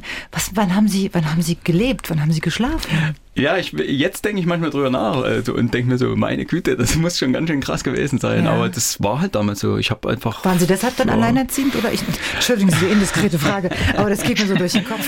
Nee, ich glaube, das war nicht ausschlaggebend. Nee, okay, nee, so. okay. Aber ich muss, ich bin schon sehr, also ich bin da schon sehr eigen. Das äh, meine Lebensgefährten weiß das auch. Ich bin schon äh, auch am Wochenende. Ich brauche ähm, wenigstens meine ein, zwei Stunden für mich an dem Tag, mhm. dass ich, äh, ich mache zwar am Wochenende nicht mehr das ganze Pensum wie in der Woche, aber ich bin da wirklich sehr konsequent und will wenigstens einmal am Tag an meinem Computer gesessen haben und, und wenn es nur ein, zwei Seiten sind, die ich schreibe oder irgendwas dazugehöriges mache. So. Also da bin ich schon sehr. Aber um nochmal äh, kurz darauf zurückzukommen, was ich dieses Jahr genießen konnte, war wirklich das erste Mal, also ich habe jetzt wirklich zurückgeblickt und habe gedacht, jetzt hast du im Prinzip das erste Jahr ohne diese, ohne Arbeit überstanden. Also es sind ja, jetzt zwar schon anderthalb genau. Jahre, aber jetzt fange ich tatsächlich langsam an, das auch zu genießen. Es gab zwar am Anfang eine ganz kurze Phase der Euphorie, wo man so früh aufwacht und denkt, oh super, ich brauche nirgendwo hinfahren, nichts zu machen, nur ein bisschen schreiben. Und dann bin ich aber auch erstmal wie so ein kleines Loch. Ja, also mhm. ist, wie gesagt, im Vergleich zu anderen Menschen mit ihren Problemen ist das natürlich ein Witz, aber oder ein Luxusproblem. Aber das, das mir ging so ein bisschen wie ein Rentner, der plötzlich zu Hause ist und von 100 ähm, auf 0. Genau. Sie hatten ja auch keine Kollegen mehr. Und das ist plötzlich ne? eine Zeit, mhm. die man auch erstmal füllen muss. Also mhm. das kann tatsächlich auch ein Problem sein. Wie gesagt, das hört sich jetzt an, ja, als äh, es ist ein Luxusproblem, das weiß ich auch. Aber jetzt habe ich gelernt, damit umzugehen. Und jetzt teile ich mir meine Zeit ein. Ich schreibe nicht mehr ganz so verbissen. Ich mache früh ein bisschen was, mittags ein bisschen was, abends ein bisschen was und zwischendurch gehe ich Radfahren oder mache ein Schläfchen oder mache Haushalt. Es hört sich ja alles wirklich super, ja, wenn ich dir so erzähle, ist ganz toll. Ja, also äh, wissen Sie, wissen Sie, als ich mich, äh, als ich mich darauf vorbereitet habe ähm, auf, auf und, und Ihre Biografie gelesen habe, dann, dann, dann habe ich so versucht, Beziehungen herzustellen. Also was hat jetzt zum Beispiel der, der, der Malerberuf oder der Beruf des Lackierers mit der Arbeit eines Autoren, wie Sie genannt werden wollen, zu tun? Ja. Ähm, ich finde ja aus eigener Erfahrung, weil jeder von uns hat schon mal einen Pinsel in der Hand gehabt und hat schon mal eine Wand gestrichen und wenn es das eigene Zimmer war, äh, es kann durchaus etwas Meditatives haben und auch etwas Sinnliches, finde ich. Und das wiederum hat doch der, äh, der, der Beruf eines Schriftstellers oder Autors auch. Sie müssen doch sehr gefühlvoll sein, sehr, sehr emotional sein. Ja, das, ja, das klingt ein bisschen oder, so nach, oder, einer, nach einer Verklärung dieses Berufs. Ja, nee, also es ist Haben schon, Sie nicht beim Streichen manchmal an den gibt, nächsten Roman gedacht, den Sie schreiben Es gibt wollten? tatsächlich Arbeiten, die, äh, die einfach von ihrer Natur her so, äh, sagen wir mal, eintönig sind, ähm, ja. dass man da wirklich sich in Gedanken verlieren kann. Und das ist manchmal auch gar kein schlechter Zustand, ja, dass man sich so ein bisschen. Und das hat mir damals schon immer mal auch geholfen, so über, über Probleme nachzudenken. Aber letztendlich ist doch dieser Handwerksberuf mit sehr viel Stress und auch körperlicher Einsatz doch behaftet und ähm, das ist jetzt, ähm, ich weiß auch nicht, ich denke mir immer, ich habe aus meinem Handwerksberuf was äh, in meinen äh, Schriftstellerberuf mitgenommen. Das ist ein bisschen ein gewisser Pragmatismus. Mhm. Also ich erlebe manchmal in diesen Literaturkreisen, das sind ja nun meistens Akademiker, mit denen ich da zu tun habe, die alle studiert haben und die auch aus ihrer akademischen Blase nie wirklich rausgekommen, rausgekommen sind. sind. Mhm. Die sind natürlich, die führen ganz andere Gespräche als ich, hochgeistige Gespräche, die nennen dann Namen, da, da kriege ich immer bloß rote Ohren, da denke ich, dann kommt immer einer, hast du mal den gelesen und das gelesen? Ich denke, um Gottes Willen, ich habe Stephen King gelesen. Also, ne? Aber ähm, die sind, ja. manchmal sitze ich dann da und sage dann, warum machen wir das jetzt nicht einfach so und so? Und dann, ja, ja wenn, wenn man da mit einem ganz anderen Ansatz reingeht. So. Aber ansonsten muss ich sagen. Ähm, Fühlen Sie sich mittlerweile wohl in diesen, ich bezeichne es mal so, in diesen Kreisen? Oder äh, Ich fühle mich deshalb wohl, weil ich mich äh, einfach äh, nicht mehr geniere. Ich sage dann auch ganz offen, ich kenne den Schriftsteller nicht, ich habe dies und das Buch noch nicht gelesen oder ja. ihr braucht mir jetzt hier nicht Schiller oder Goethe zitieren, weil ich kann da nicht mithalten. Das mhm. gebe ich offen zu. Und das ist auch nicht meine Aufgabe. Ne? Also ja. ich komme halt aus einem anderen, äh, wie soll ich sagen, Lebenskreis, sozialen Umfeld. Ähm, und ähm, der Erfolg hat Ihnen auch Selbstbewusstsein gegeben, oder? Also ich kann auf alle Fälle äh, eins behaupten, dass ich ja, ich kann schon sagen, ich, jetzt seitdem ich wirklich hauptberuflich Schriftsteller bin oder Autor, dann und wenn mich einer fragt, was machst du, dann sage ich, ich schreibe Bücher. Und dann denke ich mir, frag ruhig, wenn du was wissen willst. Ja. So. Also das, in dem Sinne tut mir das schon gut, ja. Hier ist Daniel Eckert Lindhammer, der Leipziger Politikwissenschaftler, Sportfan und Netzwerker, der Mann, der hinter dem internationalen Trainerkurs der Uni Leipzig steckt. Hier bei Dienstags direkt. Zugeschaltet aus Leipzig. Und die Leitung steht immer noch wunderbar, oder? Das hoffe ich, ja. Haben Sie jetzt nochmal noch mal nachgerechnet, das, das, äh, wie vielte Jubiläum Sie jetzt nun feiern mit dem Trainerkurs? Ach, ich denke, Zahlen spielen heute Abend keine Rolle, außer Argentinien verliert. Dann wäre es schade. Achso, geht Ihnen das jetzt nahe, ja? Nein, äh, es, ist, äh, es ist ja wie bei allen äh, Weltmeisterschaften gibt es äh, natürlich Tippspiele. Ja. Und es gibt, äh, es gibt natürlich in, in meinem speziellen Fall natürlich auch internationale Freundschaften. Und äh, das, das spielt dann eher eine Rolle. Wenn eine Fußballmannschaft Aber, verliert, wenn ich sie schon mal dran habe, liegt es doch meistens am Trainer, oder? Äh, Also da ich ja äh, verantwortlich bin für eine, für eine Trainerschule, äh, ja. würde ich das eher verneinen. Ja. Sondern? Na, die, der, die Schuld haben immer andere. Das ist ja. klar. Aber, ja, aber, also, aber der, der, was auch gerne genommen wird, was auch gerne genommen wird, ist äh, die Schuld beim Schiedsrichter zu suchen. Mhm. Okay, wir bleiben jetzt ja. mal bei den Trainern, weil das ist Ihre Expertise. äh, Sie haben in Leipzig den, den internationalen Trainerkurs in Ihrer Verantwortung. Was ist dann ähm, für die, die diesen Trainerkurs nicht kennen, was ist denn das Besondere an diesem Projekt? Was man, was kann man bei Ihnen lernen? Also das äh, kann man kurz beschreiben, was, was den ITK ausmacht. Äh, wir bilden Trainerinnen und Trainer aus aller Welt äh, weiter in Leipzig. Wir haben ähm, mit jedem, der die, die Uni Leipzig verlässt, einen Botschafter und eine Botschafterin für unsere wunderschöne Stadt, für, unser, für, für Sachsen, für Deutschland. Und äh, die Menschen sind fünf Monate hier. Das Besondere ist, dass sie in ihrer Muttersprache studieren können. Also immerhin bieten wir äh, vier Trainerkurse pro Semester an, einen in Arabisch, einen in Spanisch, einen in Englisch und einen in Französisch. Ähm, in verschiedenen Sportarten, nicht nur Fußball. Und ähm, das Ganze setzen wir mit äh, versierten Fachdolmetscherinnen um. Ähm, und äh, dahinter steht dann nach äh, viel, viel Arbeit inzwischen ein internationales Netzwerk von ehemaligen in aller Welt. Also man kommt zu uns, studiert in bestenfalls in der Muttersprache und hat dann den Zugang zu äh, Expertinnen und Experten weltweit. Was kann man denn jetzt ganz konkret bei Ihnen lernen? Also welche, welche Sportarten und was, was, was unterrichten Sie denn da? Oder was kann man sich für eine für also, Skills, also, wie man heute wir, sagt, antrainieren. Ja. Wir haben, wir haben im Grunde genommen ein, ein, ähm, ein, Angebot von, von ungefähr 10, 12 Sportarten. Ja. Es werden vier Kurse pro Semester angeboten, eben in diesen vier Sprachen oder gedolmetscht in diese vier Sprachen. Und ähm, jemand, der zu uns kommt, der kriegt mit Sicherheit einen, einen völlig neuen Blick auf ähm, seine Sportart, wie man als Trainer oder Trainerin dort agiert. Ähm, man äh, bekommt äh, das Wichtigste aus der allgemeinen Trainingswissenschaft, also auch wie trainiere ich bestimmte Altersgruppen, ähm, dann sportmedizinische Grundlagen, didaktische Grundlagen, äh, diese Dinge. Man verlässt den, den Kurs eigentlich, also das Wort streichen wir. Man verlässt den Kurs äh, mit, mit, einer völlig, mit einem völlig neuen Blick auf die Trainerarbeit, äh, wenn man äh, dann nach Hause kommt. Mhm. Äh, war schon jemand bei Ihnen, den wir vielleicht sogar kennen? Also, also es geht Was hat er gesagt? Wollte, wollte, wollte Herr Goldhammer auch gerade fragen. ja. Also es gibt, äh, es gibt äh, Absolventinnen und Absolventen, die, die in der Sportwelt bekannt sind. Wir haben, äh, wir haben den äh, Präsidenten vom, vom internationalen äh, Handball, der in Leipzig äh, studiert hat, 74. Es gibt ein ehemaliges IOC-Mitglied. Das sind so Namen, die, die gerne genannt werden. Sam Ramsami, Dr. Hassan Mustafa. Da aber Berühmtheiten. Es gab mal einen Bundesligaspieler, einen ehemaligen Fußball-Bundesligaspieler, der, der bei uns studiert hatte aus, aus Asien, weiß gar nicht mehr welches Land es war, aber so, dass man jetzt sagt, äh, Usain Bolt äh, macht einen Trainerkurs in Leipzig, das so weit sind wir noch nicht, noch nicht. okay. Ähm, äh, Herr Lindhammer, Sie, ähm, wenn, egal ob 50 oder 60-jähriges Jubiläum, über das wir uns heute Abend noch ein bisschen gestritten haben, auf alle Fälle ging es ja zu DDR-Zeiten los. Was unterscheidet denn die Trainerausbildung heute äh, zu der damals?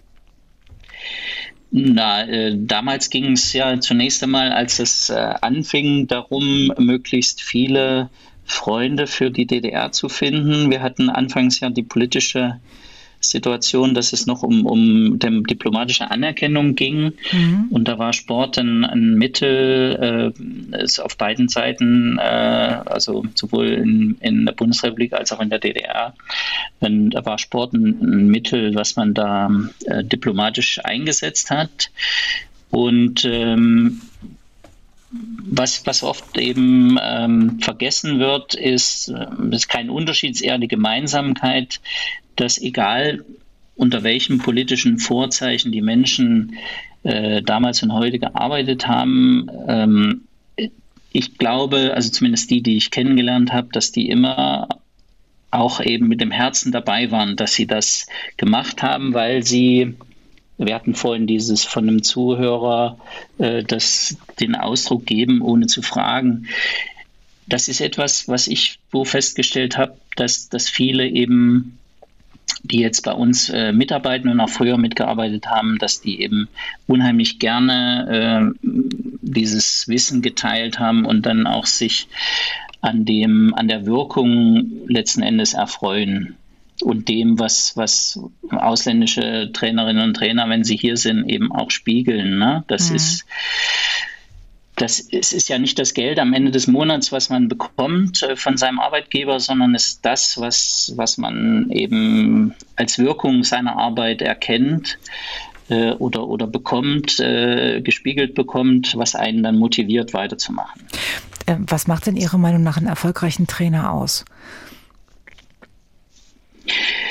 Das Wichtigste ist aus meiner Sicht, dass er dafür sorgt, dass sein äh, Athlet oder seine Athletin, diejenigen, die er betreut, dass, dass die sich weiterentwickeln können. Also ähm, wir haben in, auch, auch in, im Trainerberuf äh, natürlich ähm, äh, Entwicklung in den letzten sechs Jahrzehnten gehabt. Heute geht es darum, gerade wenn wir über den Jugendbereich äh, sprechen, dass eben nicht nicht falsch trainiert wird. Also wir haben Diskussionen, das ist vielleicht jetzt sehr speziell, aber diese frühzeitliche, äh, frühkindliche Spezialisierung, ne, dass, kind, dass Kinder oder Jugendliche zu früh, zu, zu hart in eine bestimmte Richtung trainieren. Ja. Das eben nicht oder diese Kenntnisse zu bekommen, diese Kenntnisse zu haben und äh, eher breiter zu, äh, zu entwickeln mit verschiedenen Sportarten, dass der Fußballer eben nicht den ganzen Tag nur Dribbling übt, sondern eben auch Gerätturnen macht oder äh, gewisse Leichtathletik-Sachen. Äh, also dieses Wissen sich anzueignen und auch anzuwenden, das ist sehr wichtig aus unserer Sicht. Und ähm, wie, wie sieht es denn aus? Trainieren Sie jetzt oder beziehungsweise bilden Sie aus für den Leistungssport oder auch für Breitensport? Nein, in, äh, in wir, uns geht es hauptsächlich um den Nachwuchs. Also der leistungssportliche Gedanke der, der schwingt natürlich immer auch irgendwo mit, aber es, es ist ein Programm, was gefördert wird äh, für, die, für die Förderung des Breitensports. Und, ähm, äh, und wir eben speziell im Team kümmern uns ähm, vornehmlich eben um den, um den Nachwuchs. Mhm. Jetzt sind ähm, Kollegen oder beziehungsweise es, es kommen alle fünf Monate, glaube ich, kann man sich bei Ihnen bewerben, ne? zweimal im Jahr. Mhm. Mhm. Und ähm, also die Bewerber kommen nach Leipzig, um sich dort als Trainer ausbilden zu lassen. Andererseits sind auch Kollegen von Ihnen international unterwegs, um vor Ort zu arbeiten. Was, welche Projekte laufen denn da? Ähm, das ist eine, eine Initiative, die wir ungefähr vor, vor zehn Jahren gestartet haben. Äh, in erster Linie war unsere Intention, die äh, ehemaligen miteinander zu vernetzen. Ja, der Netzwerker. Also ähm, der, der Grundgedanke ist, in einer bestimmten Sprachregion, zum Beispiel einer bestimmten Sportart, die besten Absolventinnen und Absolventen zusammenzubringen und nochmal eine Woche, zehn Tage weiterzubilden, um, um den Neudeutsch einen Refresher zu geben und, und sie miteinander zu vernetzen, um auch dazu die Wirkung der Ausbildung hier in Leipzig zu potenzieren. Aber wir sind inzwischen ja noch, noch einige Schritte weiter. Also wir, wir haben äh, mit dem 50-jährigen Jubiläum 2014 da haben wir die Zahlen wieder, äh, haben wir ähm, angefangen in den in einigen Ländern, nicht in allen, die Trainer und Trainerinnen nach Leipzig schicken, aber in einigen ähm, ein, eine Person auszuwählen, die uns repräsentiert in dem Land und ein konkretes Netzwerk in dem Land entwickelt. Und dann entstehen dort auch ähm, äh, eigene Initiativen, eigene Projekte, wo dann ein deutscher Experte oder eine Expertin angefragt wird und dann äh, fliegen die dorthin. Wir haben sowas in, ich weiß nicht, vielleicht 20, 30 Ländern gemacht bisher, ähm, wo wir eben dann konkret so einwöchige oder, oder zehntägige Weiterbildungen machen. Ähm, Natürlich auch, um für unseren Kurs in Leipzig zu werben, um für Leipzig oder für, für Deutschland zu werben. Und ähm, in, in manchen Ländern entstehen da auch Universitätspartnerschaften oder neue, ganz andere Netzwerke. Also wir haben, wir haben ein spezielles, eine spezielle Verbindung zu, zu Kuba beispielsweise. Darf ich Sie da kurz unterbrechen? Ja. Der RB-Fanclub in, in Havanna, äh, waren Sie das oder ist es das Vermächtnis von Herrn Mateschütz? Der, der Herr Mateschitz, äh, also ich hoffe, er hat äh, davon noch Kenntnis äh, bekommen, aber das war weder ich noch Herr Mateschitz. Das waren die, das waren die Kubaner, die in Leipzig studiert haben, sei es im, im, im, im, Sport oder Germanistik oder andere Dinge. Die haben mir bei meinem ersten oder zweiten Besuch ähm, 2016 gesagt, dass sie immer schon was machen wollten, gemeinsam die Verbindung zu Leipzig halten. Und dann kam plötzlich ein Fußballverein, der das Ganze ausgelöst hat. Und daraus ist der Fanclub entstanden. Mhm. Und was ich ich sag mal, was ich machen konnte, war zu unterstützen und zu bekräftigen, äh, dass es zur Gründung kommt und und dann ähm, eben konkret nach der Gründung auch dafür zu sorgen, dass man hier in, in Leipzig in dem Verein, also im RB Leipzig Verein, äh, dass die, die Leute auch wahrnimmt. Ne? Ja. Inzwischen, inzwischen ist das keine Frage mehr. Am Anfang war das so ein bisschen Thema. Aber äh, jetzt ist es ja seit diesem Jahr der äh, erste äh, offizielle Fanclub außerhalb Europas. Und man, ich habe es selbst erlebt, ähm, auf Kuba gibt es immer noch sehr, sehr viele Sympathien, speziell auch für Ostdeutschland. Das muss man auch sagen. Ja, auf jeden Fall. Ja. Also ja. es gibt auch in, an jeder Ecke treffen Sie irgendjemanden, der irgend, irgendwas in, in, der DDR oder, oder, oder, oder noch oder in der DDR Motorrad. gemacht hat. Ja. ja. Gibt ja. schöne kleine kurze Geschichte. Bitte? Äh, als ich 2016 das äh, erste Mal offiziell mit der Arbeit dort war, habe ich in einem in einem äh, Klamottengeschäft äh, das übliche Che Guevara-Shirt gekauft und kam mit der, ich spreche ja Spanisch, kam ich mit der Frau ins Gespräch. Ja. Die erzählte, und warum sprechen Sie Spanisch, Deutschland, bla bla. Ging ganz schnell, dass wir herausfanden, dass sie in Gera ähm, zu DDR-Zeiten gearbeitet hat. Ja, ich wusste noch irgendwie drei, drei Sätze auf, auf, auf Deutsch zu sagen. äh, und das waren die, die frühen 80er Jahre. Und jetzt, dieses Jahr war ich äh, wieder in diesem Geschäft. Es äh, war wieder eine Konferenz, die an diesem Ort stattfand. Und ich gehe in dieses Geschäft und die Frau war dort. Äh, ich habe sie jetzt nicht sofort erkannt, aber es hat sich dann so im Gespräch ergeben und ich habe sie dann konfrontiert und habe gesagt, ja, und Sie haben ja auch in Gera ähm, äh, damals in der DDR gearbeitet. Und da hat sie mich angeschaut, woher wissen Sie das? Wie können Sie das wissen? und dann, dann sage ich, ja, ich war hier 2016 schon mal, ja, das ist sechs Jahre her, wie können Sie das merken? Ich sage, na, für mich war das ein wichtiges, ein, ein wichtiger Moment, ein wichtiges Treffen. Und ja, es war sehr schön, war auch ein schönes Erlebnis dieses Jahr. Das glaube ich. In welchen Stellenwert äh, hat denn Sport in Ihrem persönlichen Leben? Sie kennen das Sprichwort von der Schuster hat die schlechtesten Schuhe? Ja, das äh, weiß nicht, nicht jedes Sprichwort äh, ist, ist auch wirklich gut und trifft auch zu. Und dann gibt es andere Sprichwörter, die da widersprechen. Ich finde, das trifft ganz ich, oft zu.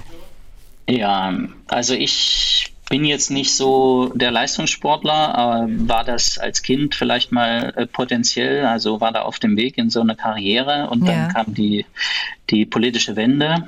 Gut so, dass das nichts geworden ist aus mir, ähm, habe ich andere Sachen gemacht und ähm, heute mache ich ja einiges an Sport, vielleicht vier, fünf Mal die Woche. Ach doch, ja. Okay, das, das passt. Früh, früh vor, der, vor der Arbeit und äh, für morgen habe ich ja dann ähm, ein Hörbuch zum Anfang, das heißt, äh, wenn ich mal hier Werbung machen darf, Frank Goldammer, Bruch, ein dunkler Ort. Oh ja. Das ist der neue, ne? Ja, das nee, da, der kommt ja nach Weihnachten, das hat er gesagt. Ach, und Sie haben ihn schon, wie geht denn das? Nee, nee, der, das, äh, das ich habe den Teil 1. Von dem er gerade sprach, nee, nee, das äh, ist schon erschienen und was jetzt äh, zu Weihnachten erscheint oder nach Weihnachten ist von einer anderen Reihe der zweite Teil. Hauptsache, ah, Sie blicken noch durch. Aber ja, ja, aber, nee, vielen Dank, also viel Spaß mit dem Buch dann erstmal. Ich kann ja, mir, ich, also hör Hörbücher, Hörbücher sind, sind toll. Nachdem wir das Jahr jetzt hier äh, auseinandergenommen haben und durchaus auch schöne und gute Nachrichten gefunden haben, durch unsere Gäste heute Abend, Abend ähm, möchte ich Sie jetzt ganz einfach mal bitten, weil bei Herrn Goldhammer weiß ich, dass das wahrscheinlich wieder funktioniert, was er vorhat, um auch im nächsten Jahr wieder gute Nachrichten zu produzieren.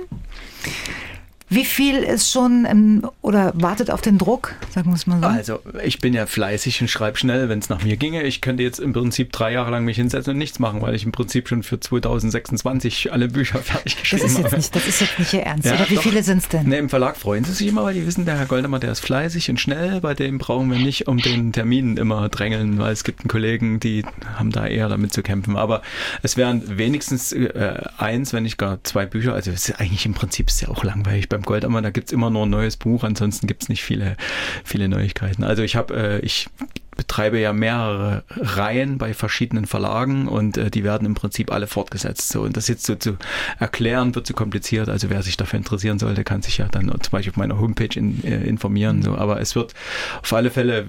Dass gesagt, das klappt, ist auch relativ äh, sicher. Das ist sicher, so weil die Verlage, die ja. haben ja eine sehr lange Vorlaufzeit. Also wir reden ja jetzt zum Beispiel in, intern über das Jahr 24 oder 25 schon, also in der groben Planung. Und dann ist das, also man, man hat so gestaffelt, äh, wie, je nach Produktionsstufen ist immer, also das nächste Buch erscheint, das, das Buch danach ist jetzt schon von mir geschrieben, ist schon in der Redaktion, mhm. das Buch danach ähm, schreibe ich bald und, äh, und das nächste Buch. Ich frage mich immer nach einer gewissen Methode. Gucken Sie sich Geschichtsbücher an und, und, und bestücken das Ganze mit, mit Protagonisten, um es ein bisschen gefälliger zu machen oder wie, nee, wie das, läuft es? Als ich jetzt äh, zum Beispiel diese Reihe, die im Prinzip für meinen Durchbruch gesorgt hat, das war ja die Max Heller-Reihe, die so in der Nachkriegszeit ja. in Dresden spielte und als ich mich dann im Prinzip für die ersten ein, zwei Bücher da da so für die ersten ein, zwei Bände da so in diese Historie reingearbeitet habe, äh, wird einem dann schon durch seine Recherche ähm, immer wieder neue Themen werden dann zugespült. Also man mhm. muss dann, äh, also man, man schreibt nicht nur schneller, man lernt das ja. Ich habe ja nie Schreibmaschine gelernt. Ich tippe immer noch mit zwei, drei Fingern da rum, aber man wird immer schneller. Ich könnte Ihnen das zwar jetzt nicht sagen, aber ich weiß dann beim Schreiben, wo die Tasten sind. Und genauso ist aber dieses Plotten, nennt man das auch auf Neudeutsch, also dieses ja. Geschichten ausdenken, habe ich das Gefühl, wird auch immer schneller. Also ich bin wirklich ähm, wenn mal das ist aus, fast unheimlich, aus, wissen Sie das?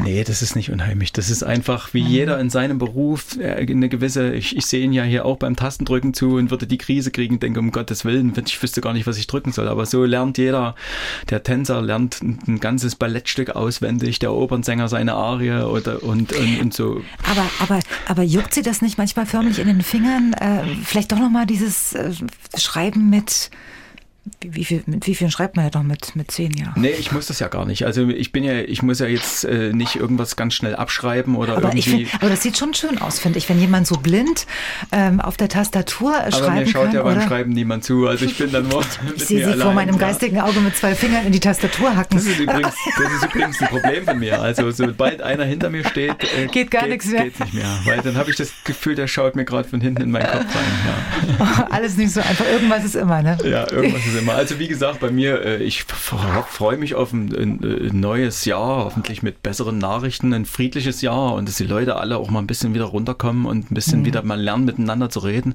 auch mal zuzuhören, wenn einem nicht passt, was der Gegenüber gerade sagt und den mal zu Ende sprechen zu lassen. Ähm, ich freue mich auf meine neuen Bücher. Also wie gesagt, bei mir gibt es äh, für mich persönlich auch, äh, ich, das ist ja jetzt mein Beruf, ich freue mich mal aufs nächste Projekt und so und hoffe natürlich, die, die Bücher kommen auch gut an beim Leser. Ich freue mich auf meine Veranstaltung. Ich mache das wirklich extrem gern, vor Publikum zu sitzen und meine Bücher vorzustellen, mit den Leuten zu reden. Ich glaube, so ist das auch schon rübergekommen jetzt in spürt den letzten man. Jahren. Ach, spürt man, ja. Danke. Sophie, ich habe Sie vorhin vergessen, noch was zu fragen. Und zwar, ähm, Sie sind ja freischaffende Künstlerin. Ne? Ähm, eine Berufsgruppe, die es in der Pandemie sehr schwer hatte. Sie hatten ja sowieso keine leichten Jahre. Aber wie kommen Sie denn klar? Sie sind äh, wahrscheinlich selbstständig, oder? Genau, ich bin selbstständig, arbeite projektbezogen. Also ich muss echt sagen, dass ich sehr glücklich über die Pandemie gekommen bin, weil ähm, ich zwar keine Auftritte vor Publikum hatte, wir aber auf die Online-Variante umgestiegen sind und trotzdem geprobt haben. Und ähm, Genau, man wird ja als Tänzerin äh, nicht nur für die Auftritte bezahlt, sondern auch für die Proben und somit konnte ich auch trotzdem äh, Geld erwerben, wo ich ganz dankbar drüber bin. Auch einfach, dass ich während Corona trotzdem ähm, arbeiten konnte, weil für mich Arbeit auch sehr essentiell ist. Und man hat dann andere Lösungen gefunden. Also wir haben dann zum Beispiel keine, ähm, kein Tanzen mit Berührung gemacht, was auch nochmal die Stücke ganz anders ähm, ganz anders eingeflossen ist, wenn man mhm. ein Stück ohne Berührung macht. Und mhm. ja, wir haben es dann eher als äh, zusätzliches Stilmittel verwendet. Was planen Sie denn für gute Nachrichten äh, im nächsten Jahr zu produzieren? Oh, viele. also ich habe gerade so ein kleines persönliches Ziel. Entweder das kommt jetzt noch im Dezember oder Anfang nächstes Jahr. Ähm, ich war tatsächlich mit dem Querschnitt noch nicht Eislaufen. Ich möchte unbedingt äh, Eislaufen probieren. Und ähm, dann, ja, ich schreibe gerade meine Bachelorarbeit, also das Studium kommt dann endlich zu einem äh, ersten finalen Schuss. Und ansonsten meine eigenen Choreografien zeigen. Also ich war ja jetzt sonst eher als Tänzerin unterwegs und jetzt mache ich eigene Inszenierungen. Ich darf nächstes Jahr ein abendfüllendes Stück choreografieren für verschiedene Tänzer. Ähm, habe jetzt vor kurzem mein eigenes Solo gemacht. Das will ich noch an ein paar Orten zeigen. Habe da schon ein paar Angebote bekommen für Köln und Stuttgart und genau, darf da so ein bisschen ähm, rumfahren und experimentieren. Da freue ich mich schon drauf. Und was Ihre Fortschritte anbelangt, kann man sowas planen? Aber Sie haben ja doch, doch, also Sie haben schon ein bisschen was geplant in Ihrem Kopf, ne? Sonst hätten Sie diesen Willen wahrscheinlich nicht gehabt so weit zu kommen, wie Sie jetzt gerade sind? Und was, was geht da dann noch in Ihrem Kopf vor, was Sie erreichen wollen? An Mobilität meine ich jetzt. Also tatsächlich habe ich so mein eigenes Ziel, dass ich schon gerne ein bisschen diese Unabhängigkeit von den Unterarmstützen noch ähm, erwerben wollen würde und bin da so ein bisschen am Trainieren. Aber ja, es gibt ja immer viele Dinge, ähm, an denen man arbeiten möchte. Und ähm, ich möchte vor allen Dingen auch viel an mir selber noch arbeiten. Und das ist gerade auch so ein Ziel, ähm, genau, was ich habe. Und deswegen versuche ich gerade einfach alles so ein bisschen zu arrangieren. Aber jetzt keine Selbstoptimierung. nee. Ein bisschen, doch ein bisschen, äh, glaube ich, äh, ist da immer dabei, ne? Man optimiert sich ja immer selber. Ja. Also man passt sich ja auch immer an aktuelle Situationen an und Veränderung ist was Gutes. Herr Lindhammer, Herr Eckert Lindhammer. Ja. Was planen Sie denn für 2023? Ja, ich hätte da vier Dinge im Angebot. Oh, so viel. Also eigentlich vielleicht sogar mehr, aber konzentrieren wir uns auf die vier. Natürlich haben wir nächstes Jahr im Sommersemester wieder 54 Menschen, neue Menschen in Leipzig und im Wintersemester dann auch. Also die will ich, äh, für die will ich äh, zwei gute Semester organisieren. Wir haben äh, ein Wissen schon jetzt, dass wir Geld vom, vom DAD, vom Deutschen Akademischen Austauschdienst bekommen werden für ein Projekt in Indien. Wo Was wir, haben Sie da vor äh, Schönes vor? Ja. ja, da wollen wir ähm, Absolventinnen, Absolventen aus Südostasien, also aus dieser Weltregion, englischsprachig, ähm, wollen wir weiterbilden im, mit der Überschrift Sport for Development. Also wir wollen das Thema Frauen im Sport äh, dort massiv ähm, fördern oder befördern und ähm, planen dort eine Weiterbildung äh, online und dann eben im, im Oktober wahrscheinlich äh, vor Ort in Indien mit Besuchen äh, von Alumni aus, aus der Region, also aus Zentralasien und Südostasien, die dann, dann nach Indien kommen werden. Und das wird mit Sicherheit ein großes, spannendes Projekt.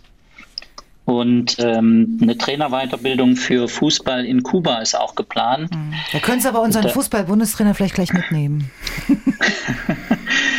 Ich habe da, ich hab da einen Experten aus Deutschland, der spricht schon Spanisch und ähm, das hat natürlich auch Vorteile, wenn er direkt auf dem Platz äh, äh kommunizieren kann. Ähm, also der Fanclub Havanna äh, will sich oder engagiert sich für die Entwicklung von von Fußball in, in ähm, äh, schwierigen Stadtteilen und äh, engagiert sich dort für Kinder und Jugendliche und das versuche ich so ein bisschen zu unterstützen. Wunderbar. Und ja? Nummer vier ist Ach, ganz ach so, wichtig. Nummer vier haben wir noch, ja, okay. Ja, Entschuldigung. ähm, natürlich Nummer vier, äh, Sophie mit Martin Mochsowski aus äh, Nordmazedonien zusammenbringen. Freue mich Ach so. Der Plan, über- der Plan von vor anderthalb Ja. Stunden. Ja, genau. Ja. Ja. wir wollten Sie ja noch äh, Backstage äh, zusammenbringen. Machen wir noch, aber davor ist Stefan noch dran. Stefan Wiegand Fahren wir aus der zusammen nach Leipzig Ja, und genau. gucken uns das mal so an. Stefan Wiegand aus der Dienstagsdirektredaktion mit den ähm, Anmerkungen unserer Hörerinnen und Herr Hörer. Bayer hat uns eine Mail geschickt und hat gesagt, er ist so ein passionierter Sportler, fährt gerne Fahrrad und geht gern so Volkssportläufe machen und sowas. Und der hat gesagt, ihn fasziniert das am ehesten immer, wenn so ehrenamtliches Engagement, so diese kleinen Veranstaltungen sind. Wie sieht das eigentlich auf dem internationalen Parkett. Pa Niveau Parkett. aus, Parkett aus. Ähm, ist es da auch so, dass so diese kleinen Veranstaltungen mehr bringen, mehr Zusammenhalt bringen, mehr Entwicklung bringen als so große Events? Also wir äh, mit unseren Projekten bewegen uns ja im, im kleinen Rahmen. Wir haben ganz viel äh, ehrenamtliches Engagement bei, bei solchen Projekten und äh, mir persönlich geht es dort wesentlich besser. Ich habe dort mehr, ähm, mehr Empfinden, als, als wenn ich jetzt äh, an die großen Sportveranstaltungen denke. Ähm, aber auch die haben ihre Berechtigung und ähm, auch da gilt es natürlich, äh, die, dies, wenn man an Volunteers denkt, äh, das, das Ehrenamtliche mit, mit zu, zu beachten und auch äh, zu würdigen. Ne? Ich denke, dass, ähm, dass das manchmal in der durchkommerzialisierten Sportwelt so ein bisschen untergeht. Aber auch bei den Großveranstaltungen gibt es ehrenamtliches Engagement. Stefan? Und dann hat uns, das habe ich jetzt beim Reinrennen ins Studio vergessen, irgendwie so die, die Mail mitzubringen, hat uns eine Frau geschrieben. Ich habe den Namen vergessen, aber das ist ein Fan von Herrn Goldhammer. Und die hat gesagt, ja, sie kennt alle Bücher und alles gut und so. Und die hat sogar irgendwie schon mal reingeschafft in ein Buch mit irgendeiner Geschichte. Aha. Naja, no. Also das werden wir dann auch noch verfolgen und mal zusammenbringen. Aber wie gesagt, die Mail habe ich jetzt draußen in der Redaktion liegen lassen. Die Frage dazu, die sich anschließt, war, in ihren Büchern reden die Menschen immer so miteinander. Denken sie auch in Dialogen? Ist das so ein ganz wesentlicher Baustein, wenn sie ans Schreiben gehen? Ja, also ich, äh, das, das ganz kurz versuche ich das zu beantworten. Bei mir läuft beim Schreiben ein richtiger Film ab. Also wie ein Kinofilm ist das. Und die Leute, die stehen sich dann auch gegenüber und reden miteinander. Und ich überlege dann auch immer, würde, würde Ach, man das jetzt sagen? spooky, oder? Ist ja ein bisschen komisch, finde ich. Ja. Muss ihr, muss ihr gegenüber eigentlich auch ein bisschen Angst haben, irgendwann im Buch zu erscheinen? Nee, eigentlich nicht. Und Äh, also eigentlich ganz nicht. im Gegenteil, ich werde ja manchmal gefragt, kannst du nicht mal? Kannst du nicht- so, ja, ja. Also wenn ich dann mal einen umbringen würde, der wäre dann vielleicht auch noch froh drüber. Herr, Gold, Herr Goldhammer, ich, ich, äh, ich sehe gerade, dass ich nur ungefähr die Hälfte, die Hälfte der Fragen losgeworden bin ich so an Sie, die ich eigentlich. So, das war jetzt erstmal unsere Diskussionsrunde oder unsere Gesprächsrunde zu den guten Nachrichten des Jahres, die sonst nämlich immer viel zu kurz kommen. Wir vertiefen unser Thema jetzt auch nochmal mit Schwester Marion, der Chefin der Anästhesiepflegerinnen und Pfleger am Städtischen Klinikum Dresden und mit Elena Pelzer, meine Kollegin aus Guten Morgen Sachsen. Sie haben es bestimmt schon gehört. MDR Sachsen verschenkt gerade vier ziemlich wertvolle Engel von Wendt und Kühn und 1000 Euro noch dazu an ganz besondere Menschen, nämlich an die, die andere unterstützen, die anderen helfen, wenn Not am Mann ist, oder aber Menschen, die in Vereinen sehr, sehr, sehr großes Engagement zeigen oder in ihrer Firma einfach mal unentbehrlich sind. Wir wollen gemeinsam mit Ihnen diesen Menschen Danke sagen. Und am Ende kommt dann nämlich Elena Pelzer persönlich mit dem Riesenengel vorbei. Und hier ist sie. Hallo Elena. Hallo. So, äh, eins müssen wir jetzt mal klarstellen. Die Engel, die du verschenkst, das sind nicht einfach nur Engel. Das sind Riesenengel, stimmt's? Oh, das sind wunderschöne, riesengroße Holzengel. Und jedes Mal, wenn ich so einen übergeben darf, dann habe ich Angst, dass ich da irgendwie eine Macke reinhaue. Weil die sind wirklich natürlich auch schwer. Wie, wie groß sind die nochmal? Ach, wie groß sind die? So eine, so, ein, gell? großer Teller. So, Ja. so ein, ein großer Teller, ungefähr so groß, würde ich sagen. Das ist so ein Engelchen, der sitzt da mit dem nackten Hintern in so einem Stern und äh, genau, hat äh, dieses Jahr so ein kleines Gesangsbüchlein äh, mit dabei. Das ist wirklich ganz, ganz süß. So, und das ist jetzt was ganz Besonderes und zwar für besondere Menschen. In analogen Zeiten kam die Post wäschekörbeweise bei uns im Haus an. Heute sind bei solchen Aktionen oft die E-Mail-Postfächer verstopft. Was kommen denn da für Zuschriften, für Bewerbungen? Welche Menschen werden da so vorgeschlagen? Ach, das ist wirklich quer durch die Bank. Also es sind zum einen natürlich ganz viele Menschen, die irgendwie ein Ehrenamt machen oder sowas. Ähm, die, das sind dann so diese Leute im Verein, die eigentlich immer ansprechbar sind. Ne? Wenn da irgendwer ausgefallen ist oder sowas, dann gibt's glaube ich, in jedem Verein so einen, wo du weißt, okay, da kann ich jetzt anrufen, der springt garantiert noch ein.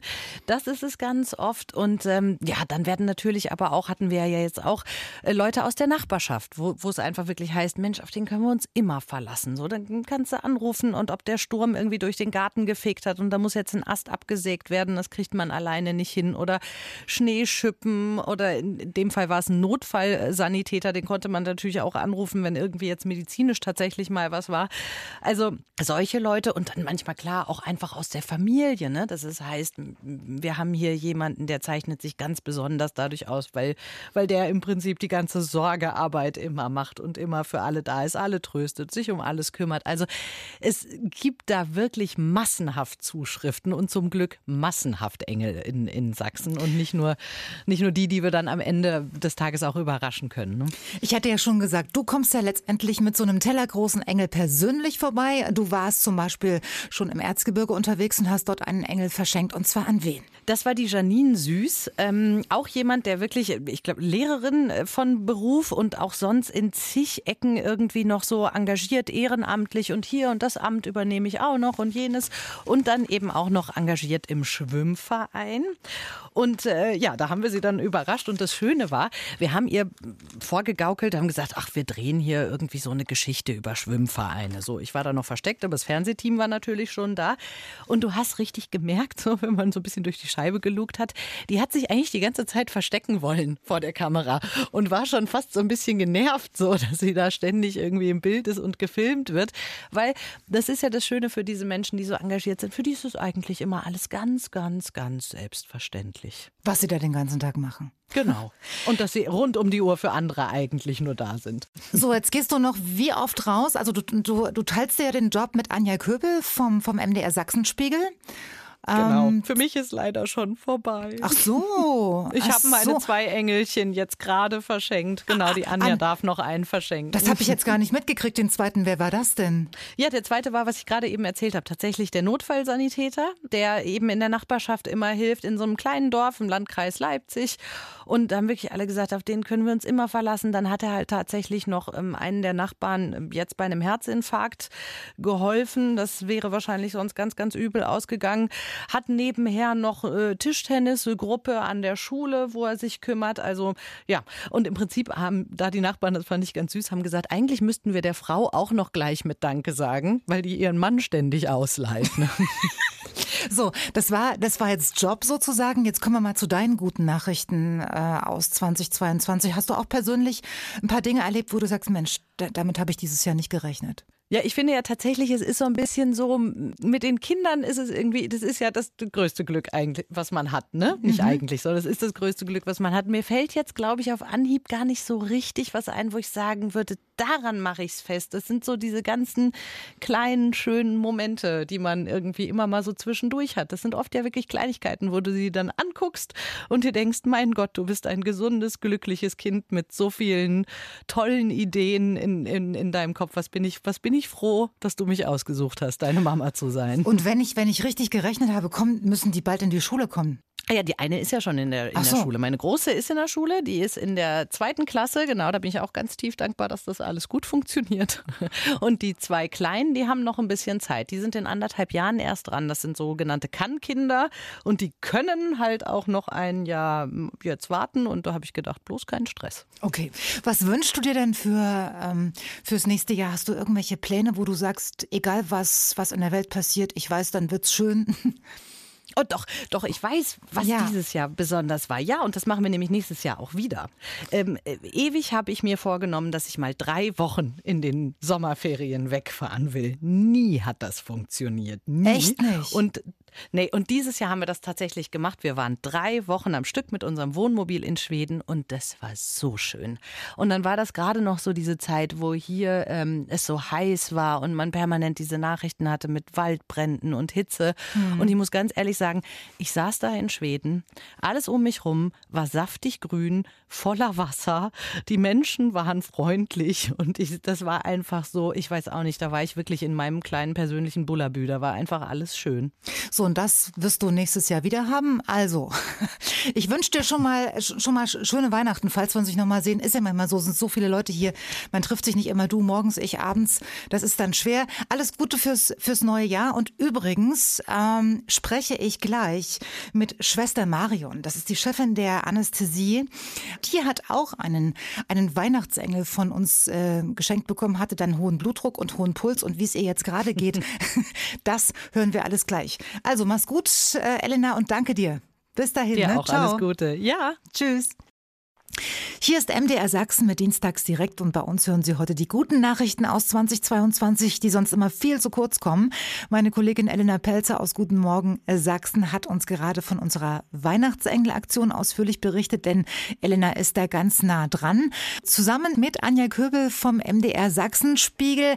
Elena hat schon überrascht und Anja hat Schwester Marion am städtischen Klinikum überrascht und die ist jetzt bei uns am Telefon. Einen schönen guten Abend, Schwester Marion. Schönen guten Abend. Mariam, wie geht's Ihnen denn nach dem ganzen Trubel jetzt? Wie war es? Können Sie uns noch mal erzählen, was, was da abging?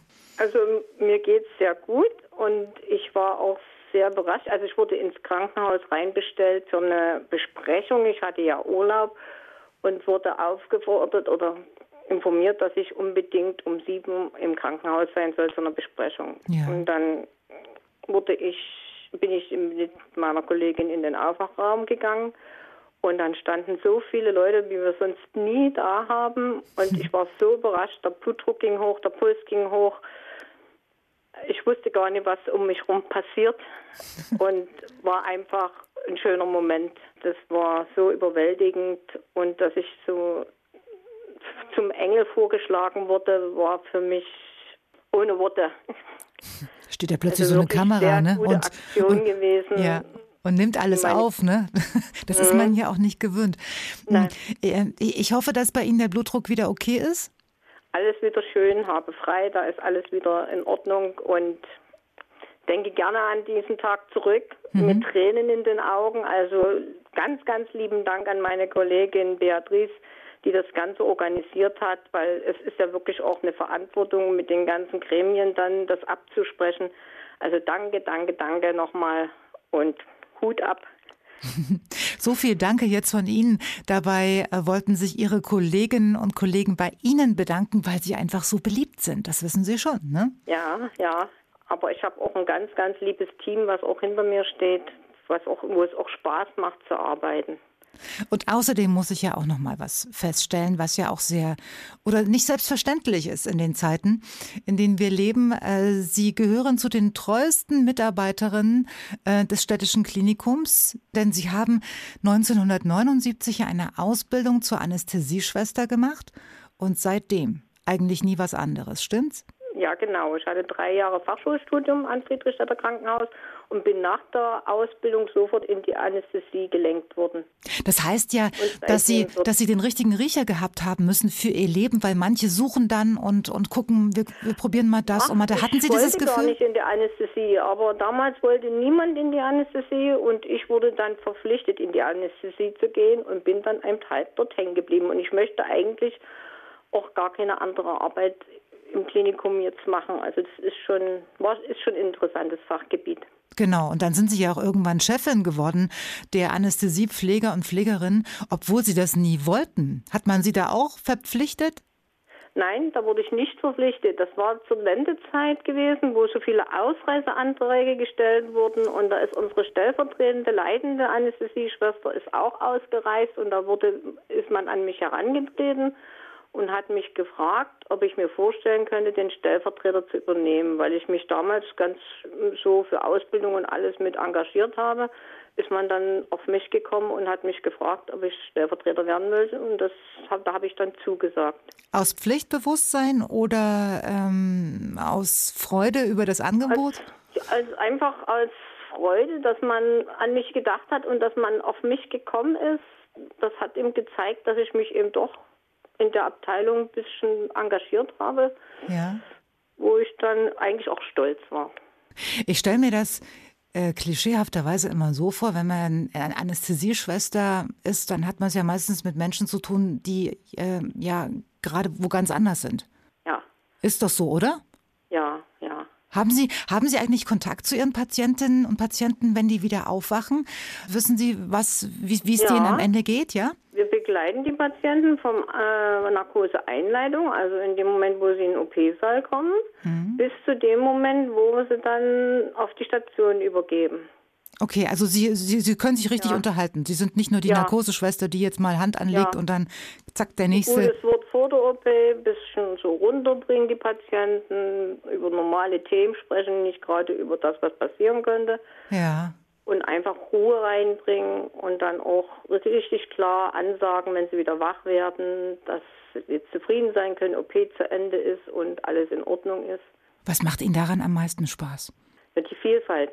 Wir arbeiten in allen Fachgebieten. Wir arbeiten auch im Rettungsdienst mit, also Notfälle. Mhm. Und auch die Vielfalt der Patienten, die unterschiedlichen Patienten. Also jeder Tag ist anders. Ist unberechenbar sozusagen, ne? Ja. Hm. ja. Wissen Sie was, Marion, am Wochenende kam die Meldung, dass Menschen heutzutage viel zu früh in Rente gehen. Das habe ich heute gelesen. Haben Sie es gelesen, ja? ja. Und was, wie, wie ist denn Ihr Plan jetzt? Sagen Sie jetzt nicht, Sie wollen auch früher als die anderen? Ich gehe früher als die anderen. Ich habe jetzt Altersteilzeit. Ja, so Stück für Stück oder nicht? Sie hören jetzt nicht von heute auf morgen auf, oder? Nein, ich arbeite jetzt noch zwei Jahre und dann gehe ich in Teilzeitrente. Mit der Gesundheit muss man dann irgendwie kürzer treten. Das, es tut mir wirklich leid für mein Team, aber ich muss sagen, wenn man 40, 45, 48 Jahre im Schichtsystem gearbeitet hat, braucht man dann die Ruhephase. Suchen Sie sich was anderes Schönes, oder? Es gibt ja noch so viele andere also Sachen. Die ich vielleicht würde, wenn ich noch mal was machen würde, würde ich gerne ehrenamtlich beim Letzte Wünschewagen mitfahren. Oh, Respekt. Marion? Das ist so eine, so eine Sache, was mir, also das wäre was, was ich mir vorstellen könnte, dass ich dort aktiv werde. Sie können das, glaube ich, auch. Das kann nicht jeder, ne? Nur mal so. Nee, nee, aber ich finde, die, die Patienten sind so dankbar. Ich hätte jetzt auch nichts dagegen, auf einer Palliativstation zu arbeiten, selbst auf einer Kinderstation, weil die Menschen sind einfach, dort ist Ruhe, da haben alle Zeit. Das ist was ganz anderes. Also das ist, kann nicht jeder, aber ich könnte es machen. Ich glaube auch, Sie gehören zu den Menschen, das muss man jetzt einfach mal so zusammenfassen, Sie sind dafür gemacht, ne? Ich würde das auch nie mit nach Hause nehmen. Und, aber wir haben jetzt auch im eigenen Familienkreis äh, viele Todesfälle gehabt, wo wir die Leute auch sehr schön begleitet haben und auch sehr schöne Beerdigungen hatten. Also ich kann mir das gut vorstellen, sowas zu machen. Wo steht denn eigentlich Ihr Engel? Der hängt bei mir in der Stube an der Decke. Und was tun Sie sich Gutes mit den 1000 Euro, weil die gibt es ja auch noch on top? Ja, da hatte ich mir eigentlich jetzt, da ist jetzt in, stand in der Zeitung, da gibt es eine Reise mit der Weißen Flotte bis Hamburg hoch. Und die würde ich gerne machen wollen. Das machen Sie auch, ne? Schieben ich hoffe, dass sie noch nicht ausgebucht ist, weil es schon lange angeboten war. Ja. ja. und suchen Sie sich schönes Wetter aus. Ja, eben. Ne? Das, das ist ganz ist wichtig bei so einer genau. Schiffsreise. Also, Aber wenn Englein reisen, ne? ne ja, ja jetzt, jetzt, das ist ein schönes Schlusswort. Sie haben völlig recht, wenn Engel reisen, wird's schön. Marion, ja. ich wünsche Ihnen alles Gute, ich wünsche Ihnen schöne Weihnachten, einen guten Rutsch und dass die Planung für Sie so aufgeht. Das wird. Ja, danke. Ich bedanke mich ganz herzlich. Ich danke Ihnen. Ne? Tschüss, ciao. Danke, tschüss. Dienstags direkt, ein Podcast von MDR Sachsen.